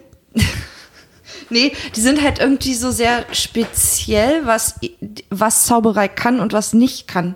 Also es gibt ja auch später zum Beispiel die Szene, da kommen wir eigentlich erst, aber Nevils Unfall, da ist eine Lehrerin dabei, die zaubern kann. Ja. Wieso kann die den Unfall nicht, die Hand, verhindern. Nicht die Hand wieder heilbrechen. Ja, und heil überhaupt das mal verhindern, dass dieses Kind Dass er losfliegt. Sie Von bringt, der- den, von- sie bringt vom- den Kindern ja Fliegen bei. Sie sollte wissen, wie man es abbrechen kann. Ja. Ja, oder auch wenn er dann da oben an der Kirchturmspitze oder Turmspitze hängt und dann irgendwie 15, 20 Meter runterfällt. By, Das by nicht zu the way, verhindern. most unrealistic computer animation in this Ja, movie Wahnsinn. ever. Das stimmt. Aber ich meine, wir haben den Zauberspruch gelernt in diesem Film, ja. wie der geht, wie der richtig ausgesprochen wird. Ja. Die Lehrerin sollte in der Lage sein, diesen Jungen zu Boden schweben zu lassen. Das Das ist diese Leviosa-Sache, ne? Ja. Ja, die, also ist halt- die sind einfach total speziell mit was sie jetzt finden, was Ja, Zauberei total. Ach, ich kann. meine, sind wir mal ehrlich, die, äh, die, die, der durchsichtig Umhang könnte eigentlich äh, alle acht Filme auf zwei runterkürzen, weil wir alles damit lösen könnten. also so zum Beispiel, ne? Also so, oder ach, überhaupt, wie oft die auch ganz schnell an Orte laufen. Und wir wollen ja nicht mal, dass sie fliegen, was sie offensichtlich auch können. Aber Ja. sie könnten ja wenigstens mit dem Besen oder irgendwie. Ja. aber Ja. also das ist schon immer sehr, sehr, sehr plot. Die Zauberei ist sehr plot-driven in diesem Film. Also das Ach, alles ist ja plot-driven. Also ich meine, wir haben ja, es, es, es, es gründet sich ja in diesem ersten Teil eine Detektei, diese Ja. drei Kinder. Ja. Und die, die, die ziehen immer die richtigen Schlüsse und zwar auch immer konsequent aus überhaupt keinen Hinweisen. Ja, ja, das Ja, ist so genau. die, also es hat Jeder- sich mir an null erschlossen, Ja. wie die auf den Punkt gekommen sind, Na. wo sie quasi bis auf den großen Fehler, dass Snape nicht quasi der Böse ist, Was ich aber übrigens auch dachte. nicht erklärt haben. Ich dachte das, als ich das erste Mal geguckt habe, auch. Also ich war zum Schluss auch überrascht. Und Dass er fand es dann ja, auch ja. total cool mit dieser Szene bei dem Quidditch und so, dass man, wenn man es zum zweiten Mal guckt, sieht, dass der dahinter auch die ganze Zeit Ja. irgendwas nuschelt. aber die Kamera schwenkt die ganze Zeit auf den Typen dahinter. Also wir bleiben nicht die ganze Zeit bei Hans Gruber, Nee, nee, sondern die aber Kamera wir, geht wir immer sind hoch. sowieso nicht die ganze Zeit bei Hans Gruber, weil, aber wir, wir sehen, schwenken auch zu anderen. Deswegen Ah, okay. ist mir das da noch nicht so aufgefallen. Schön, dass ihr ihn konsequent Hans Gruber nennt. Wir haben es jetzt zweimal gemacht. Aber wir sind tatsächlich jetzt schon konsequenter als die Zaubersprüche. ähm, auf jeden Fall, äh, also, aber das ist ja, das ist tatsächlich alles, also alles in diesem Film ist immer Plotdriven. Nicht nur die, das, was Zauberei kann, sondern alles, was passiert. Nichts passiert da irgendwie, um irgendwas Ja. zu illustrieren, sondern alles, alle Dinge, die da möglich sind und passieren, sind nur, damit sie irgendwann in der Handlung einmal Eine Sache- äh, eine äh, eine spielen. Sache sind. Zum Ja. Beispiel die was kein Architekt auf der Welt jemals so bauen würde, jemals so erfinden würde, was super hart überhaupt gar keinen gar keinen Sinn macht, außer dass es vielleicht irgendwann mal in der Story gebraucht wird, sind diese verkackten Treppen in diesem Treppenhaus, die immer hin und her schwenken, ohne dass man weiß, wann und wohin. Und nur damit die einmal in eine falsche Tür reingehen, müssen diese Treppen die ganze Zeit in diesem Treppenhaus hin und her schwenken. Ja. Das habe ich, als ich das gerade eben gesehen habe, das erste Mal, wo sie dann Aber da es sieht reinkommen. cool aus. Was? Sieht cool aus. Ja, aber es ist wirklich, es hat gar keinen praktischen Nutzen. Warum sollten Treppen random schwingen? Also nicht mal auf Befehl, sondern einfach so, oh, da musst du schnell laufen, weil dann schwingt die rüber. So die dümmste, wer würde das denn erfinden? Wer würde denn sowas bauen? Das macht echt gar keinen Sinn. Ja, in dieses Bett musst du dich schnell legen, weil wenn du dich zu spät legst, fällst du leider in eine Lavagrube. So ungefähr. So ein Bett müssten die dann auch bauen. Das macht so hammer gar keinen Sinn. Da habe ich wirklich gedacht, wow. Also Zauberer können offensichtlich viel, sind auch viel, aber was sie wirklich gar nicht sind, ist Architekten. Man sollte keinen Zauberer ein Haus bauen lassen. Das ist für mich die Lehre aus Hogwarts. Ja. Nils ist vor Entrüstung richtig rot im Gesicht. Ja, das ist wirklich. Also da habe ich mich irrsinnig auch so zum Beispiel fand ich auch. Ja, ja. Da, sind auch ganz dabei. auch ein wichtiger Punkt für mich. Findest du? Äh, nee, ein anderer, äh, Ah, die ja. Einrichtung Hogwarts betreffend, die Bilder, ne? Ja. Ja. Die Gemälde, die bewegen sich alle. Und dann kommt man auf einem Gemälde, das in so einer Nachtsituation spielt, kommt eine Frau, bläst eine Kerze aus, ähm, oder eine andere geht irgendwie aus dem Bild und macht irgendwas oder so. Das aber, wer soll denn die Bilder mal gemalt haben? Das ist ja völlig respektlos dem Künstler gegenüber. Ein Künstler malt doch ein Bild, weil er eine Situation einfangen will. Diese Bilder machen aber, was sie wollen. Wo ist denn da der Sinn von einem Bild? Naja, da bist du jetzt gerade, aber finde ich in deiner Imagination sehr eingeschränkt, weil wenn, wenn Bilder schon immer so zu malen sind in dieser Welt, dann wissen das die Künstler und dann wollen sie quasi nicht nur eine, dann wollen sie nicht ein einziges starres Bild abbilden, sondern eine ganze Situation und hauchen der dann Leben ein. Das ist ja wie, wie einen kleinen Film drehen oder so. Ja, aber die, ich finde, dass die, ich finde, dass die Bilder der Situation nicht gerecht handeln. Also Das, das, das verstehe ich ja irgendwie. Ich, weil, ich, weil, weil, dieses Film-Fernseh-Argument, das finde ich zum Beispiel bei der Zeitung gut Ja. und bei dem Fotoalbum und so. Wenn man sagt, Ja. bewegliche Fotos und so, geil, versteht jeder sofort. Absolut. Ist, ist ein Killer-Feature, äh, macht völlig Sinn. Aber bei Gemälden macht das eben irgendwie keinen richtigen Sinn, finde ich, weil die ja auch alle sehr autonom handeln. Die reagieren ja auch auf die Leute und so. Also das ist ja nicht, das denkt sich ein Künstler nicht aus. Ja, aber der haucht diesem Bild halt Leben ein. Mit, indem er es sehr schön malt. Und dann Ja. hat das Bild natürlich auch ein Eigenleben gewisses. So funktioniert doch Kunst. Dass das Bilder ja ganz anders sowieso auch auf dich wirken, als der Künstler sie intendiert hat. Das stimmt, Das aber wenn ist die ja eine Sache, dass, wenn dass die- das Bild ein Eigenleben kriegt. Und das ist ja dann so ein quasi ein Bild dafür. Ja, aber Moment, du sagst ja jetzt gerade, dass es für mich anders wirkt als auf dich und anders wirkt als auf den nächsten, der es sich anguckt. Ja. Aber Bilder, die sich bewegen und ihre Geschichte selber erzählen, wirken auf alle gleich. Ja, ja, das stimmt ja nicht. Und da, Nein. Da. Nee, weil ja auch Filme nicht auf alle da Leute fehlt ja die. Interpretationsebene, die wird dem ja genommen, dadurch, dass es seine Geschichte selber Ja, aber das erzählt. Bild interpretiert sich halt selber. Ja, aber das halte ich für einen Fehler. Das halte ich für ein, das halte ich für ein Verbrechen an der Kunst. Das halte ich für ein Verrat des, des, des, der Kategorie Kunst. Verstehe. Und, und würdest du dir lieber solche Bilder malen lassen oder solche Treppen ins Haus bauen lassen? Weil das habe ich mich nämlich auch zum Beispiel gefragt, äh, die Bilder betreffend. Das sind ja immer so schöne Ölgemälde, die sich da so bewegen, die ja sowieso immer sehr realistisch gemalt sind. Aber viel interessanter wäre das doch, wenn mal so ein Miro sich da bewegen würde oder so ein Picasso sich bewegen würde oder so ein oder irgend sowas kubistisches oder sowas. Äh, aber das, so weit sind sie dann wieder nicht gegangen, sondern immer nur so scheiß Ölgemälde, die halt diesen Fotorealismus abbilden. Das ist aber ja eigentlich am witzlosesten als bewegliches Bild. Die sind aber halt auch wie ihre Klamotten halt in einer bestimmten Zeit stehen geblieben. Ja, ja absolut. Das stimmt. Ja. Aber So. es, es ist so verschenkt, finde ich. Das kleine Malereiduett. Ja, es, ähm, nachdem ich zuletzt so viel wieder in Museen war, musste ich, musste ich diese kleine äh, Kunstkritik-Kritik äh, mal irgendwie weil du mal wieder Film einmal in so einem. Museum vorbeigelaufen bist, warst du in letzter Zeit nicht viel in Museen. Kommen wir mal wieder ein bisschen Du runter bist, ja, hier. du bist ja auch drauf. Also mir ist auf jeden Fall aufgefallen, dass äh, Hermine und Draco, Draco Malfoy, Der junge Christian Lindner. ja, ähm, total gleich sprechen. Ja. Dieses Stimmt. oberakzentuierte, herablassende, das haben die, die haben, beide sind zu der gleichen Sprechsituation. Ich würde auch die schauspielerischen Qualitäten der Kinder echt mal in, in, grundsätzlich in Frage stellen wollen. Allgemein. Ja, ich kann immer Schauspielerqualität nicht sagen, da musste Nils sich zu äußern. Ich finde, Hermine ist schon echt fragwürdig. wirklich sehr Aber die drüber. soll das ja so spielen. Ja, aber es ist halt auch einfach wirklich sehr drüber. Also es ist halt, also ne, ich meine, okay, das sind Kinder, so da muss man keine Feinheiten. Ist schon krass, dass die es überhaupt alles so hingekriegt haben und so. Ich finde, Ron macht's ganz gut. Und bei Draco finde ich geht's auch. Bei dem ist es halt wirkt es nicht, also auch schon, aber wirkt es nicht immer so krass drüber wie bei Hermine. Bei ihr wirkt wirklich alles sehr aufgesetzt, so Su super ähm, starr. Jede, das hat so alles immer so einzelne Schritte. Jede Mimik, jede Reaktion hat so kommt so in einzelnen Schritten. Ja. Ja. Ich finde, also ich, man sieht schon auch, dass das Kinderdarsteller sind. Ich finde es auch jetzt nicht so das super überzeugende Spiel, aber es, das kommt natürlich vor allem in den Szenen mit den erwachsenen Schauspielern zum Tragen, wo dann auch noch dazu kommt, dass das ja alles sehr, sehr gestandene Schauspieler sind, die Ja. Erwachsenen. Also so äh, äh, alles so relativ bekannte, äh, meist britische Namen. Alles Ähm. britische Namen. J.K. Rowling hat darauf bestanden, dass alle Schauspieler äh, englischer Herkunft sein müssen. Es gibt nur eine Ausnahme, einer ist irischer Herkunft. Alle anderen sind, da hat sie darauf bestanden, das war eine von ihren absoluten Bedingungen. Und es geht sogar so weit, dass zum Beispiel Robin Williams angeboten hat, äh, ohne Gage zu spielen, äh, den Hagrid. Und Oh. äh, weil sie aber darauf bestanden hat, dass nur Schauspieler englischer Herkunft dann vorkommen, hat es, ist es dann nicht geworden. Die Frage ist, äh, hätte es sein können, dass Sean Connery Dumbledore wird? Dumbledore? Dumbledore. Ähm, vielleicht. Rosie O'Donnell wollte auch irgendwas spielen, aber ich habe jetzt gerade vergessen, was.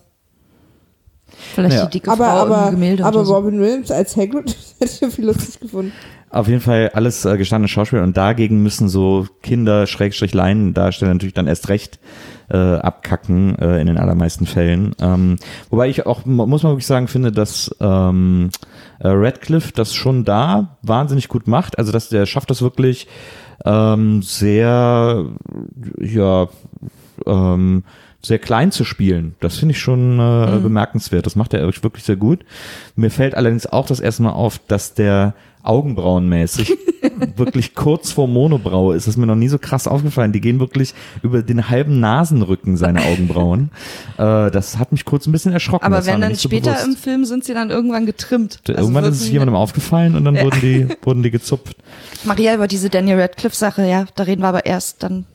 Also möchtest du, bist halt vermutlich das erst. letzte Mal dabei, deswegen. Ja, du ja, also wir im hast. Sinne von ihr. Also ich finde Daniel Radcliffe rattenscharf. Aber wir reden dann da ab, ab der Stelle im Film drüber, wenn man vermuten kann, dass er schon Schamhaare Das, hat. ja, Ja. wäre vielleicht ganz Genau, gut. absolut. Also jetzt im ersten Teil konnte ich mich noch in der Hose lassen. So, jetzt kommt, äh, jetzt kommt, äh, gab es eine Szene, die ich gerne äh, äh, äh, kurz erwähnen würde, äh, weil mir dazu so ein wahnsinnig guter äh, Spruch eingefallen ist, den ich gerade eben schon, während wir es geguckt haben, gedroppt habe. Aber Und der ähm, auch die, da wahrscheinlich schon absolute Begeisterung die WIMAF-Öffentlichkeit muss ihn erfahren, ähm, weil wir nämlich dann die erste Szene haben, in der Snape irgendwie in seinen Klassenraum kommt, indem er die Tür irgendwie aufzaubert und Ja. in den Raum Na, also, geschossen oder fast kommt. eigentlich so, es ist so ein bisschen äh, Eintritt. Als würde die so eintreten. Genau. Ja, ja, genau. äh, wo, woraufhin ich gesagt habe, dass Snape offensichtlich der Kramer von Hogwarts ist. Weil es wirklich ein Kramer-Auftritt ist, den er da Total. Und wie er auch die Tür dann offen lässt einfach, die dann nur so halb in den Angeln hängt. Und das, er ist ja eigentlich so ein Sneaky-Typ, also auch so eine ungewöhnliche Auftritt von ihm. Dann Und- lasst uns, ja? Ja, und da, das ist ja, es geht ja jetzt auch quasi darum, uns so ein Daily Life in Hogwarts zu zeigen. Das ist ja jetzt eben diese ganze Sequenz, wo wir auch mal so Kinder alle, haben Stundenpläne. genau, wo wir auch mal so alle Klassen so ein bisschen gezeigt kriegen, was es so für Unterricht gibt und sowas alles. Und was ich irgendwie krass finde, was mir aufgefallen ist, ich überlege gerade, an welcher Stelle das genau war, äh, Ich spiele die ganze Zeit mit dem Mikro, das hört ihr bestimmt alle. ich bin bei Slytherin. ich krieg's nicht mehr zusammen, aber an irgendeiner dieser Stellen war das, wo ich gedacht habe, so, also der Harry Potter, der fängt echt super schnell an, sich über gar nichts mehr zu wundern. Für den ist Ja. ganz schnell alles so super normal, obwohl da alles super weird ist und er das gerade zum ersten Mal Ich glaube, das gezeigt bekommen können hat. Kinder. Ich glaube, dass Kinder ganz schnell de, äh, eine neue Realität akzeptieren können. Ich finde, das ist ein ganz oft wiederkehrendes Motiv in Filmen und in Büchern, dass Kinder super schnell eine neue Realität akzeptieren. Weil sie noch nicht so lange sich dem Standard, deswegen sind ja auch Märchen und all diese so Geschichten für Kinder noch so toll, weil die so ganz doll sich noch in so Sachen reinversetzen können. Wenn wir irgendwann äh, mit der, mit der, äh, keine Ahnung, Metallbürste der Realität äh, glatt gehobelt worden sind. Und, äh, mit Bürsten hoch. ja. Okay. Und äh, aber Kinder haben das noch und deswegen akzeptieren die das dann schnell. Ich glaube, Verstehe. für mich war das total realistisch. Ich meine, überleg mal im Zoo hat die Schlange gezwinkert und seine erste Idee war, "Oh, du verstehst mich? Ja, Das ist ja auch- total. Easy. Wobei im Buch so ein bisschen angedeutet wird, dass schon öfter ihm so Sachen passiert sind, Ja. ja. Über die er sich gewundert hat. Also deswegen, das, dafür hatte der Film dann keine Zeit, aber Aber was ich an dieser Unterrichtssequenz irgendwie merkwürdig oder was ich mich immer gefragt habe, und da ist es mir wieder aufgefallen, die lernen nicht lesen und schreiben und rechnen oder so. Wenn, das heißt, wenn die in die Welt losgelassen werden, sind die ganz schön gearscht. Offensichtlich ist muss ja, man ihre- das ist nicht ja, können. ist ja die Oberschule, ne? Zwölfte, äh, mit zwölf sind wir auch an die Oberschule gekommen. Grundschule haben die alle normal gemacht. Ja, aber ich meine, konntest du mit zwölf alles, was du wissen musst? Also meinst du, wir wären mit, mit elf, zwölf fertig? Also schreiben, lesen konnten wir am Ende Ja, aber so. Um aber halt im Ministerium zu arbeiten oder im. Ja, die werden schon Ahnung. vorher noch eine Ausbildung machen. Also, Fremdsprachen. Wenn du im Ministerium arbeitest. Ja, aber das sind ja Sachen, du bist ja auf Hogwarts, die sind ja da, also du kannst ja auch andere Sachen und Kurse belegen. Also wir sehen natürlich immer. Ja, sehen wir nie, ja. Deswegen Ja, ja, habe ich mich halt glaube- gefragt, ob die auch was ich glaube, Normales Die. Leute im Ministerium, die da arbeiten, so, das wirst du erst noch kennenlernen jetzt.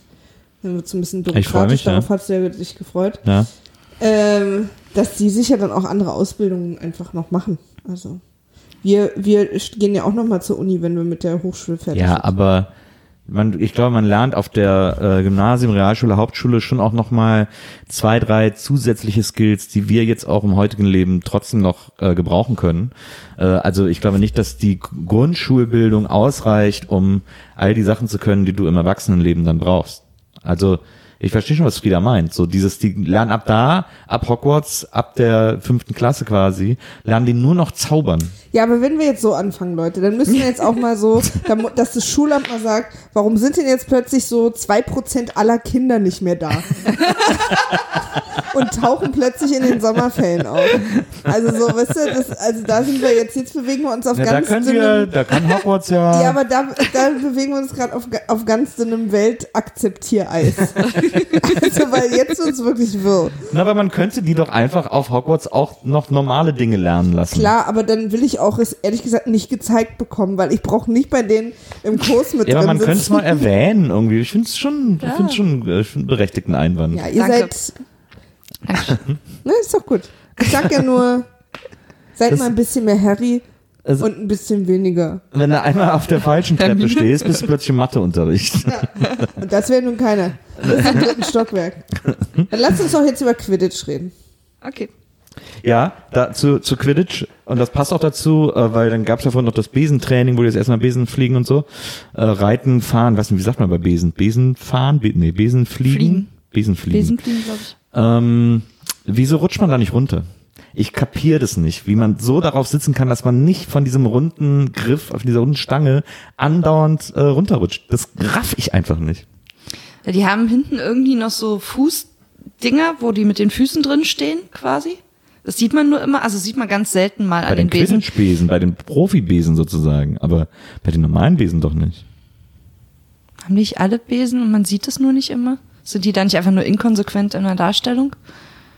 Und Oder die haben nur die jetzt an, weil ich die äh, Ja, Besenexpertin bin. Oder Ja. Ich weiß auch nicht. Also manchmal sieht man diese, die so Art Steigbügelmäßig so sind. Ah, Äh, aber die Besen, die da im, als sie es zum ersten Mal gelernt haben, auf dem Hof lagen, hatten das auf keinen Fall. Ja, stimmt. Keine Ahnung. das macht mich wirklich wahnsinnig, diese Frage. Das macht mich wirklich verrückt, die da so auf Verrückter als das mit den Treppen? Ja, die, also weil bei den Treppen akzeptiere ich einfach, okay, das ist Bullshit. Das ist, weil Akzeptierst du? nachher, Hatte ich weil ehrlich nachher gesagt gar brauchen. nicht das Gefühl, dass du das akzeptierst. Aber bei den Deine, deine Besen, Gesichtsfarbe sagte irgendwie was anderes. ja, ja. bei den Besen, das macht mich wirklich so verrückt, weil es auch noch so ein zentrales Element ist und dann bei Quidditch noch so wichtig wird. Ähm, aber das ist, das, ich, ich stelle mir immer selber vor, auf so einem Besen zu sitzen und den so festzuhalten. Und du kannst, du musst ja quasi dein ganzes Grip, also das Sitzen auf dem Besenstiel und so, alles, was du da an, äh, das ist schön leises Geräusch, das du da machst, Maria. Das genießen wir jetzt ein bisschen. Also äh, den, den ganzen Grip, den du auf dem Besen hast, die ganze äh, Sitz und so weiter und so fort, das hast du alles nur in deinen zwei Handflächen. Du musst ja quasi deinen Sitz und deine Position nur durch die Hände kannst du dir halten. Das kann keine andere, es gibt keine andere Möglichkeit, weil an der Hose wäre es ja viel zu rutschig irgendwann. Obwohl der manchmal auch die Hände wegnimmt. Zauberei. Das reicht mir gar nicht. Also in dem Fall, das kann ich nicht akzeptieren. Das macht mich. Ja, ich habe auch schon oft gedacht, dass es auch für die Männer, weil die sitzen die ganze Zeit auf dieser harten Stange mit ihren äh, kleinen Penen und kleinen Eiern. Und das ist doch unangenehm. Ach, das ist so ein Quatsch. Ist überhaupt nicht unangenehm. Also das ist ja diese, Männer fahren ja auch Fahrrad. deswegen sagen Männer, deshalb, ja, aber da ist deswegen ein gibt's ja, Sattel drauf. deswegen gibt's ja Manspreading, weil die sagen, ja, ich kann nicht so, ich kann die Beine nicht so eng zusammenhalten und so. Nein, aber auf so einer Stange jetzt irgendwie, wenn du jetzt auch so, sieht man doch auch immer, ist doch immer so ein Gag im Film, wenn Leute so tonen und dann noch so auf die Stange knallen, das ist doch schon scheiße. Ja, aber wenn du dich draufsetzt in aller Ruhe, dann, Das ist gut, naja, da passiert nichts. Da kann sich alles gemütlich da hinlegen, wo es hin soll. verstehe. Aber, äh, aber das finde ich, äh, das, das ist diese, das macht mich einfach irre. Und dann, und das geht dann natürlich Hand in Hand mit dem Spiel mit den sinnlosesten Regeln des Universums. Was, wieso, warum hat die einfach Versatzstücke aus Sportarten genommen und gedacht, ich nehme ein bisschen was davon, ein bisschen was davon und erfinde jetzt noch was, damit man ein Spiel hat am Ende, das super exotisch wirken soll, das so wirken soll, als könnten sich das nur Zauberer ausdenken, als könnten das nur Zauberer spielen, aber man gleichzeitig sagen muss, okay, aber es macht halt auch wirklich gar keinen Sinn. Quidditch ist das sinnloseste Spiel des Universums. Es, und das, ich weiß, ich konnte mich daran erinnern, dass mich das damals schon im Kino irre gemacht hat, diese ganze Quidditch-Sequenz, äh, als ich den das erste Mal gesehen habe und nicht verstanden habe, diesen Film. Weil ich da gedacht habe, warum, worum geht's denn hier? Wieso, wenn der nur diesen, wenn das ganze Spiel vorbei ist, wenn der diesen goldenes, das goldene Ding fängt, wieso wird nicht einfach nur das goldene Ding gefangen? Warum der ganze Scheiß vorher mit hin und her und Tore und Knüppel und drei Wenn ich- Bälle und noch ein Ball und hin und her? Also wie ich das richtig verstanden habe, wird der auch oft einfach nicht gefangen. Ja. Und dann wird quasi nur mit den Toren entschieden. ja, aber dann könnte man, man könnte diese Tore weglassen und einfach so lange, bis einer den goldenen Ball gefangen hat, spielen. Das ist ja aber nicht so Aber dann spannend. ist so wenig los. Also ich meine, du kannst auch beim Fußball jeden Ball geben, dann müssen sie sich nicht um einen streiten. Nee, eben nicht. Das ist eben, das macht eben keinen Sinn. Ich, und dann auch diese drei verschiedenen hohen Ringe. Wieso sind die, wieso sind da drei verschiedene hohe Tore? Na, bestimmt unterschiedliche Punkte. Die sind ja auch verschieden groß, glaube ich, oder? Nee. Aber da kriegt jeder immer nur zehn Punkte für jedes Tor, das da geworfen wird. Na, es gibt ja, es gibt ja drei Bälle. Ja, ja. Also wahrscheinlich vielleicht sind die beiden rechts und links für den mittleren Ball. Aber die anderen Bälle sind ja eher so Behinderungsbälle, während der eine Ball der Torwurfball ist. Stimmt. Und, und dann irgendwie, und also äh, überhaupt ein Spiel zu machen, in dem es die Regel gibt, okay, wir spielen jetzt alle, aber wenn hier am Rande des Spielfelds der eine das macht, dann ist sowieso das ganze Spiel vorbei. Das ist so, also da merkt man schon mal, okay, an Werbekunden hat bei dieser Sportart niemand gedacht, weil das kann auch nach fünf Minuten vorbei sein, sozusagen, und dann können wir alle wieder nach Hause gehen. Ähm, aus dem, by the way, Ja, aber das seltsamsten hat man doch Stadion zum der Beispiel Welt. auch beim Boxen. Dass es schnell vorbei sein kann. Das stimmt. Aber selten. Da hat wohl auch keiner an Werbekunden gedacht. B- beim Boxen denkt man mehr an Werbekunden, aber äh, äh, da ist es tatsächlich selten, dass es ein K.O. in der ersten Runde Aber gibt. jetzt, äh, jetzt versetz dich mal emotional nach Hogwarts. Die Welt, die du da kennengelernt hast, wie es da aussieht, worum es da geht, was das für eine Schule ist. Ja, wie aber wichtig dann- genau sind da Werbekunden? Ja, aber was dann muss ich sagen, aber dann muss ich sagen, okay, dann war es wahrscheinlich so, okay, äh, in Hogwarts, als das entstanden ist, haben sie gesagt, alles klar, Günther, du hast jetzt lang genug das Treppenhaus Günther entworfen, Hogwarts übrigens. erfind doch mal einen Sport. Du meinst, der Architekt dürfte das machen? Danke dir fürs Treppenhaus, wir bräuchten jetzt nur noch einen Sport, dann ist hier alles komplett. Und, dann wenn war der der, Quidditch wenn der erfunden. Sport möglichst die gleiche Logik hätte wie die Treppen, Genau. bei der wir seit zwei Wochen alle wahnsinnig werden, weil wir auch keine Köche mehr haben und jetzt Essen zaubern müssen, Ja. das ganz Absolut. lieb. Absolut. Also das ist und auch und dann hat und dann hat er gesagt, und wisst ihr was? Ich habe jetzt hier diesen Sport erfunden und als kleine als kleines Bonusschmankerl habe ich euch auch noch direkt das Stadion dazu entworfen. Ich bin heute der Podcast aus der Hölle. Ich, mir ist gerade meine Erdnussflips-Tüte gegen, gegen das Mikro gefallen. Entschuldigung. Das war bestimmt sehr laut. Ich, ich stell die jetzt weg, Leute. Ja. Ihr könnt euch ja überlegen, ob ihr Lindenstraße nicht mehr haben wollt. Also das das Quidditch Stadion ist ein Oval, auf dem äh, die Leute auf einer Art sehr hohen Mauer Schrägstrich Tribüne äh, sitzen ähm, und stehen und dieses Spiel verfolgen können. Und alle 50 Meter ist, ist diese Mauer, mitten auf dieser Mauer ein Turm, auf dem oben nochmal 20 Leute sitzen können. Und von diesen Türmen sind da ungefähr so 6, 7, 8. Diese Türme sind aber auch nochmal 50 Meter hoch. Also irgendwie bei diesem Stadionentwurf hat jetzt keiner so richtig an Praktisch, Praktikabilität oder, oder sonst was gedacht, sondern irgendwie, ja, irgendwie muss es hoch sein, aber dann ein paar müssen noch viel höher sein als die anderen. Das ist nicht so richtig, das habe ich irgendwie auch nicht kapiert.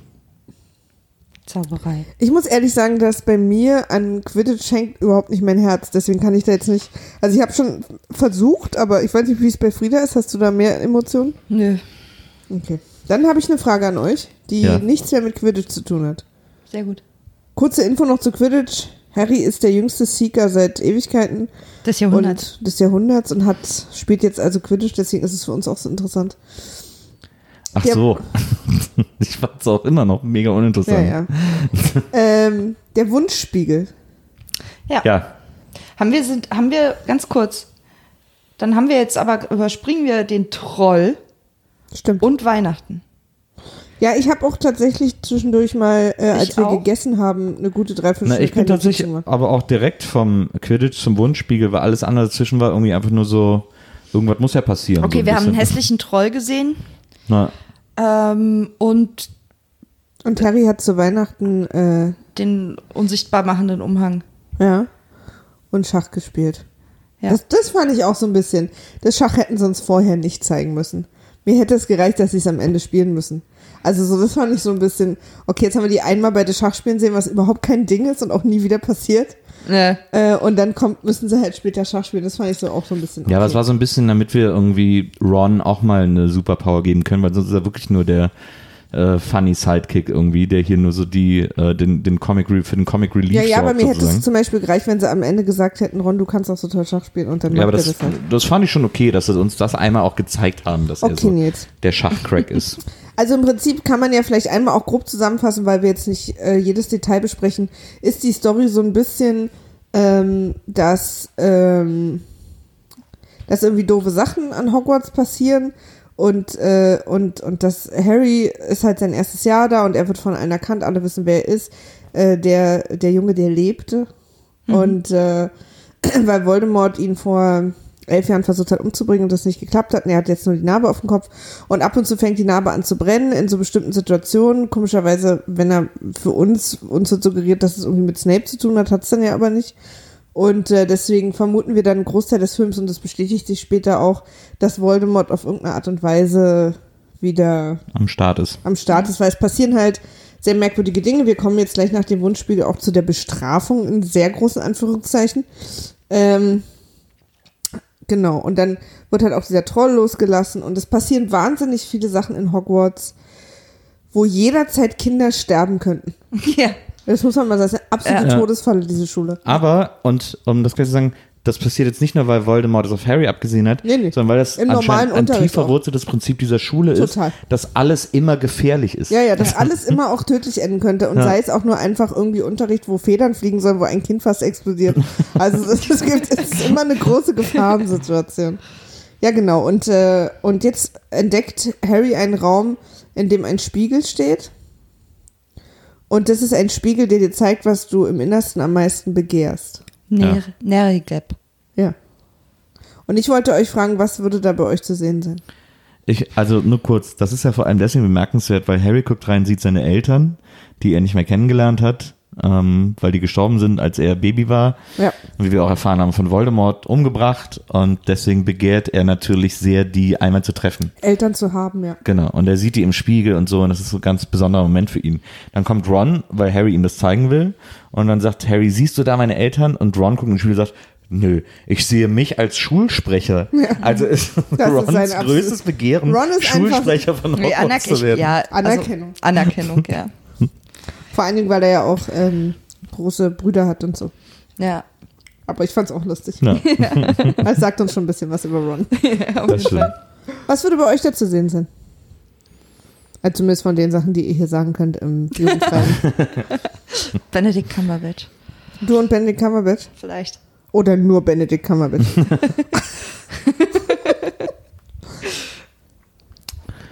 Hm.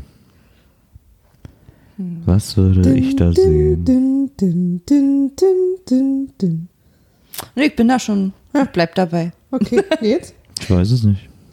Ich würde auf jeden Fall uns beide sehen. Ich hab, ich auch. Oh. Das ist auch das Erste, woran ich dachte, dass ich, dass ich sehe, wie, wie, wie wir Jetzt super alt mich. zusammen werden. Jetzt schäme ich mich ein bisschen. Wieso? Warum denn? Das ist doch komisch, das weißt du doch. Ich glaube, da muss man sich, uns muss man wirklich nicht als ähm, vergleichbar. Aber vielleicht würde ich wir auch. werden, weißt du, wir machen jetzt hier einen auf Dufte und oh, es wäre so schön, wenn wir zusammen alt werden, so und auf dem Hausweg streiten wir uns aber wieder darüber, ob sich Treppen bewegen sollten oder nicht. Aber vielleicht, Also, das hat vielleicht, alles seine Vor- und Nachteile. aber vielleicht würde auch noch irgendwie Cameron Diaz nackt um uns rumtanzen. Boah, wie anstrengend das wäre. Ich würde mir die ganze Zeit Sorgen machen, dass ich eine Blasenentzündung hole. Und vor allem, wenn Oder ihr beide alt, brauchst, alt seid, zusammen auf der Bank sitzt und dann Cameron Diaz nackt um Immer euch noch runter. Die- das also, weiß ich nicht, Moment. ob ich das. Das sehen ist ja nur ein Sehnsuchtsspiegel. Da wäre natürlich die verrückt nach Mary Cameron Diaz, die um uns rumtanzen Ja. würde. mit, so einer, mit so einer hochstehenden Haarsträhne. Aber würde sie auch tanzen, wenn wir, wenn wir schlafen oder wie, wie ist da die Situation? Wie willst du dich denn im Spiegel schlafend sehen? Du bist doch immer wach, wenn du in den Spiegel guckst. Ich glaube, wir gehen hier gerade an diese Sache ganz anders ran. Egal. Also, das nächste ist, dass die Kids nachts draußen sind.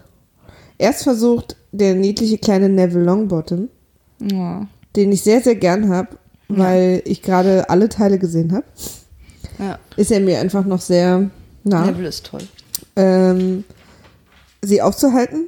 Und, äh, und sie werden dann von Draco Malfoy bei Hagrid beobachtet und er verpfeift sie dann an Professor McGonagall, weil sie dürfen nachts nicht raus. Ja, und als Strafe müssen Genau. sie dann nachts als raus. Strafe müssen sie dann nachts raus.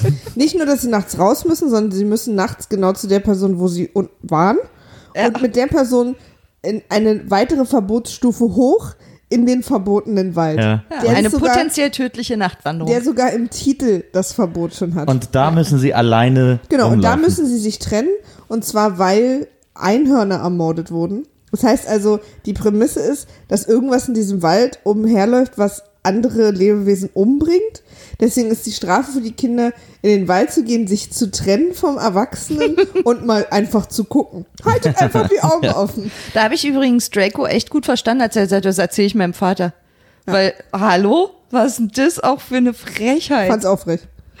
Ich meine, es, es ist natürlich das erste Treffen zwischen Harry und Voldemort, aber das hätte man ja auch auf dem Klo machen können, oder so. Ja, habe ich die ganze Sequenz habe ich überhaupt nicht kapiert. Was haben denn jetzt auch plötzlich Einhörner damit zu tun? Oder Einhornblut und, halt. Ja, und dann trinkt er, trinkt er irgendwie das Einhornblut, um länger zu leben, aber nachher Korrekt. lebt er doch sowieso am Hinterkopf von irgendwem und so. Ich habe das alles nicht kapiert. Das war mir so, da wurde es dann so überfrachtet, so, ah, ich muss noch irgendwie Einhörner reinbringen und dann bringe ich noch so einen Centaurus rein oder was. Äh, der kommt da plötzlich auch noch aus dem Nichts angehoppelt ja, und die so. leben da. Die äh, Also haben die auch, tauchen dann noch öfter Ja, auf. ja. Die Ja, die sind- klar, be- bestimmt tauchen die öfter auf, aber Jetzt in dem Moment war es tatsächlich Es etwas ist ein mehr. bisschen etwas too much. Ja, ja, es hätte, so. den hätte man auch später einführen le können. leichter Fantasy-Overload. Ja, und dann fand ich aber halt so, und dann hat man auch gesehen, dass dann auch so das äh, CGI-Budget dem Ende zuging, weil sie offensichtlich nur noch so ein schwarzes Cape an so Strippen schnell durch den Wald gezogen haben, als er weggeflogen ist, weil das sah so krass billig Ja, ja. aus. Sieht echt scheiße aus. Und was ich aber noch, was ich daran noch Wie an so einem Perpetuum mobile. was, was ich an diesem, an diesem Voldemort-Geist noch bemerkenswert schlechter fand, ist, dass, wenn der so, äh, äh, also er, äh, wenn er wegschwebt, dann schwebt er nach oben so, so am Kreuz hängend mit so ausgebreiteten Armen, aber hauptsächlich bewegen tut er sich immer, äh, wenn er äh, sozusagen sich vertikal bewegt, überm Boden. Also, dass man da easy so drauftreten könnte Ja. und so als Fußabtreter. Sorry. Ich Eh so ein bisschen unklar tatsächlich, also weil einerseits ist er an dem Hinterkopf von dem anderen, also hat sich ein Wirt quasi gesucht, seine Seele, glaube ich, ernährt er, also dass er stärker wird, dazu braucht er das Blut, ich glaube, das ist so die Idee, Mhm. äh, aber trotzdem kann er dann auch alleine einfach in einem schwarzen Umgang, Ja, das ist Umhang in den Wald flattern, also ist ein bisschen unklar gewesen, weil eigentlich müsste er an dieser Person immer dran sein. Ich war mir auch nicht ganz sicher, ob das nicht, äh, ob das nicht der Typ ist quasi und Nee, er ist, ja, er ist ja dann Nee. auch teilweise nur Rauch. Wenn Ach so, dann ja, ja, ja. Also das war so ein bisschen verwirrend. Voldemort ist da echt all over the place in dem Film. Also der hat da, da weiß man noch gar nicht so richtig, wie man den so, wie man Ja, der hat ja eine da auch Form noch eine geben soll. Ja, da war ich auch entsetzt. Er Ja. hat eine Nase, das geht überhaupt Ich habe währenddessen auch mal gegoogelt, warum er eigentlich keine Nase hat. Und? Äh, weil er so viel Schlechtes gemacht hat und so sehr sich der dunklen Macht äh, verschrieben hat, dass er sich mehr und mehr äh, äh, den Schlangen annähert, also äh, Reptilienform. Deswegen, Deswegen ist er auch immer so. Genau, deswegen hat er dann keine Nase mehr und Schlangenheiß. ist dann auch so, hat so glatte Haut und so. Keine Ahnung, warum er sich deswegen keine Maniküre mehr leisten kann, aber das ist, komm, da kommen wir später zu. Dann geht's irgendwie so, dann ist der so, das war jetzt das erste Treffen, Harry und Voldemort, hu, hu, hu und so. Dann irgendwie so ein paar Tage später ähm, haben sie dann plötzlich so einen Geistesblitz, die Kids, und rennen zu Hagrid. Weil sie ihn irgendwas fragen. Also sie wollen ihn fragen, was wollen sie ihn fragen? Ach so, weil, w- was das für ein Typ war, Ah ja, der genau. ihm das Drachenbaby-Ei, also Norbert das Drachenbaby gegeben Genau. hat quasi. Genau, weil Und- also Harry hat diesen Geistesblitz ja überhaupt nicht erklärt wird, wie er den haben kann. Das kann doch kein Zufall sein. Ja, er will unbedingt ein Drachenbaby und dann trifft er jemanden, der ihm ein Drachenbaby Ja, gibt. und ich dachte so, ja, wir sind in der Zauberwelt, wo es Drachen gibt. Ich finde das eigentlich jetzt gar nicht so weit hergeholt. Und ähm, ja, aber es ist halt, ich glaube, Harry hat so den Geistesblitz, dass also Hagrid kann einfach die Klappe nicht halten und das wird Harry in dem Moment klar und der muss sich an irgendwen verplappert haben. ja, Irgendwie vermutlich an Snape. genau. Und er checkt dann sozusagen, dass er damit abgelenkt werden soll oder irgendwie. Genau. Nee, oder er verkauft seinen Hund? Nee. Was? Nee, nee, der Typ gibt ihm Aber das. warum kriegt der er den unterhält- Drachen? Na, der, damit kriegt er halt Hagrid ins Gespräch und dann ja, unterhalten okay. sie sich darüber, ob er mit Tieren und dann sagt er, ja, ich habe so, ich habe ja diesen großen Hund und der kann Fluffy. eh nur, Fluffy, der kann Fluffy. eh nur, wenn er Musik und naja, dann schläft er ein, wenn er Musik hört. Und da ist das Interessante, äh, als sie dann zu Hagrid rennen, weil Harry diesen Geistblitz hat, sitzt Hagrid vor seiner Hütte und spielt auf der Blockflöte das Thema von Harry Ja, Potter. das ist so cool. Das ist Ja, ein ja. etwas sinnloser Bruch der vierten find Wand, das finde ich. Das ist doch völlig Aber ich sinnlos. Wieso spielt er denn das Ich Harry fand's auch Potter total Thema? gut. Bei, aber bei Krieg der Sterne läuft auch kein Stormtrooper rum und pfeift so la la la la la la la la la Ja, warum sollen jetzt alle la. Filme alles gleich machen? Ich verstehe überhaupt Es macht, nicht. ich finde, es macht, ja, weil das Thema ist doch, das ist doch aus dem, ja, dieses musikalische Thema ist doch, Indiana Jones singt auch nicht sein Thema. Es macht keinen Sinn, dass Hagrid das Thema auf der Flöte spielt, weil er Vielleicht kennt den ist ein ja Zaubererwelt-Klassiker. halt die Musik exogenetisch und nicht. Nee, ich bin, das ist, Wow. ich bin damit überhaupt nicht einverstanden. Das ist nicht okay. Das macht wirklich keinen Ich Sinn. weiß gar nicht, ob das das richtige Wort war. Ich fand, es klang super. Ich habe das ja mal. Aber also ich finde das gar nicht schlimm, weil für mich hatte das dann so, alles klar, okay, dieses, was wir als Titelmelodie kennen, ist offensichtlich irgendwie so eine uralte Zaubererweltweise, die äh, immer, wenn es melancholisch wird, irgendwie weitergegeben wird, von Familie zu Familie. Weißt du? Aber so Und dann- melancholisch hat Hagrid gar nicht gewirkt, also das Ja, so ein bisschen. Der musste ja sein Drachenbaby abgeben. Na, Da war er schon, glaube ich, ein bisschen traurig. also ich, mich hat das, ich mochte das nicht. Ich finde das nicht okay, wenn das so Ich fand das total super. reingebrochen wird. Du bist aber übrigens überstimmt, ne? Also das ist halt, ihr habt ja die, die Treppensache und bei der Bildersache bin ich auch eher bei Maria. Ah, Die Treppensache von mir aus, die kannst du haben. Aber die Titelmelodie, nein. Und? Ist das das richtige Nee, Wort? es ist nicht das richtige Wort. Ich habe das Richtige noch nicht gefunden, aber es ist irgendwas mit exodiagetisch, dir. Ja, exodiagetisch. Nee, aber es ist halt nicht, ich habe halt exogenetisch gesagt und das können wir ausschließen. Also es hat nichts mit Mendel zu tun. Es ist nicht dominant rezessiv. So, Äh. naja, und dann auf jeden Fall hat nach, nach diesem Aber ich nicht mehr ins Geistesblitz, Internet. Nach diesem Geistesblitz und nachdem äh, Hagrid äh, offensichtlich den Film im Kino schon gesehen hat und deswegen äh, das Lied auf Flöte spielen konnte. Da passiert jetzt übrigens erst das mit Neville, sorry. Dass er sich versucht aufzuhalten. ja, stimmt. Achso, passiert ja, stimmt. Deswegen kriegen sie ja noch die Extrapunkte. Genau. Ähm, da äh, beschließen sie, sie müssen in den Keller gehen, äh, auf dem, auf dem, äh, äh, wie heißt, äh, ähm, na, wie heißt der, auf der Luke im Boden, auf der Fluffy liegt, der dreiköpfige Hund, Fluffy. den sie einmal vorher kurz gesehen haben. Äh, und sie müssen da hin, weil da irgendwie, sie glauben, dass das Snape ist, weil der, weil da der Stein der Weisen ist. Ja, Richtig. Der So. Hund, sie hat das, die, den Geistesblitz hatten sie ja schon, dass der Hund den Stein der Weisen bewacht. Ich verstehe aber auch nicht, wie sie auf die Idee kommen, dass sie da irgendwas ausrichten können. Denn sie, aber das ist so typisch, wie Kinder halt Detektiv spielen. Jetzt also doch- ich, wir haben früher auch drei Fragezeichen gespielt. Es wird doch auch kurz gesagt, dass der Stein der Weisen irgendwie Voldemort hilft, wieder zu Kräften zu kommen oder irgendwie Ja, sie sowas. vermuten das ja. Aber das ist doch schon das Einhornblut. Was braucht er denn alles, um irgendwie wieder, um weiter leben zu können? Nee, das Einhornblut irgendwie reicht halt, reicht halt nicht. Das verlängert nur irgendwie, das reicht aber von der Energie nicht und die braucht, der braucht das Elixier aus dem Stein der Weisen. Hm, du guckst gerade ganz schön, du schwimmst gerade ganz schön, Frieda. Du schwimmst gerade ganz schön durch Könnte die Fantasy-Logik. Das könnte eventuell an der kleinen Feierlichkeit zur, zum Sieg der silbernen Stimme liegen. Also ich finde das, Worte. ich finde Was das, ist das? Ich, also ich finde dieser Stein der Weisen hat überhaupt keine Funktion. Ich Naja, kapiere nicht, was der für eine. Also Voldemort ist ja irgendwie in der Vorgeschichte, die wir nicht kennen, irgendwie getötet oder zerstört worden oder auf jeden Fall nahezu vernichtet worden. So. Und der braucht Lebensenergie, um wieder zu Kräften zu kommen. Und es gibt halt diesen Stein der Weisen von Nicolas Flamel. Flanell oder so heißt er, glaube ich. Flamel, ja. Ähm, der den dazu benutzt, daraus ein Elixier macht und deswegen seit Jahrhunderten lebt oder so. Und das weiß so. Und diesen Stein hat, um den vor, äh, vor Voldemort zu schützen, nehme ich mal an, hat Dumbledore den aus dem aus Gringotts geholt, weil danach wurde ja Gringotts auch überfallen. Aber da war der Stein schon weg, weil Hagrid, Hagrid den rausgeholt hat und bewahrt den in Hogwarts auf, weil er da am sichersten ist. Also, und Fluffy bewacht den. also der Stein war in einem Paket, das Ja. Hagrid da aus der Bank mitgenommen hat. Ja. Und genau. Und Wo wird das denn alles erzählt mit diesem, ich irgendwann erzählen sie das mit, also ich kann mich noch an den Namen Nicholas Flanell erinnern, weil der hört sich an wie Flanellhemd. Äh, und äh, ich gedacht, das ist ein komischer Name, aber sehen wir den eigentlich jemals? Nee, ne? Der Nee, wird ich glaube, das gezeigt. erzählt Hermine, weil sie das in einem Buch gelesen hat. Die versuchen ja auch rauszufinden, wer Ja. dieser Flamel ist. Und dann findet sie irgendwie in einem Buch, dass der diesen Stein der Weisen und dann schlussfolgern sie halt, okay, der muss im Keller sein. Dort wird der bewacht. Weil irgendwas muss ja dieser Hund bewachen. Also ist es wohl der Stein und der soll vor Voldemort bewacht werden. Ja. Aber das ist, ich finde, da wird so wahnsinnig viel palavert in diesem Film, so irgendwie so ins Blaue erklärt.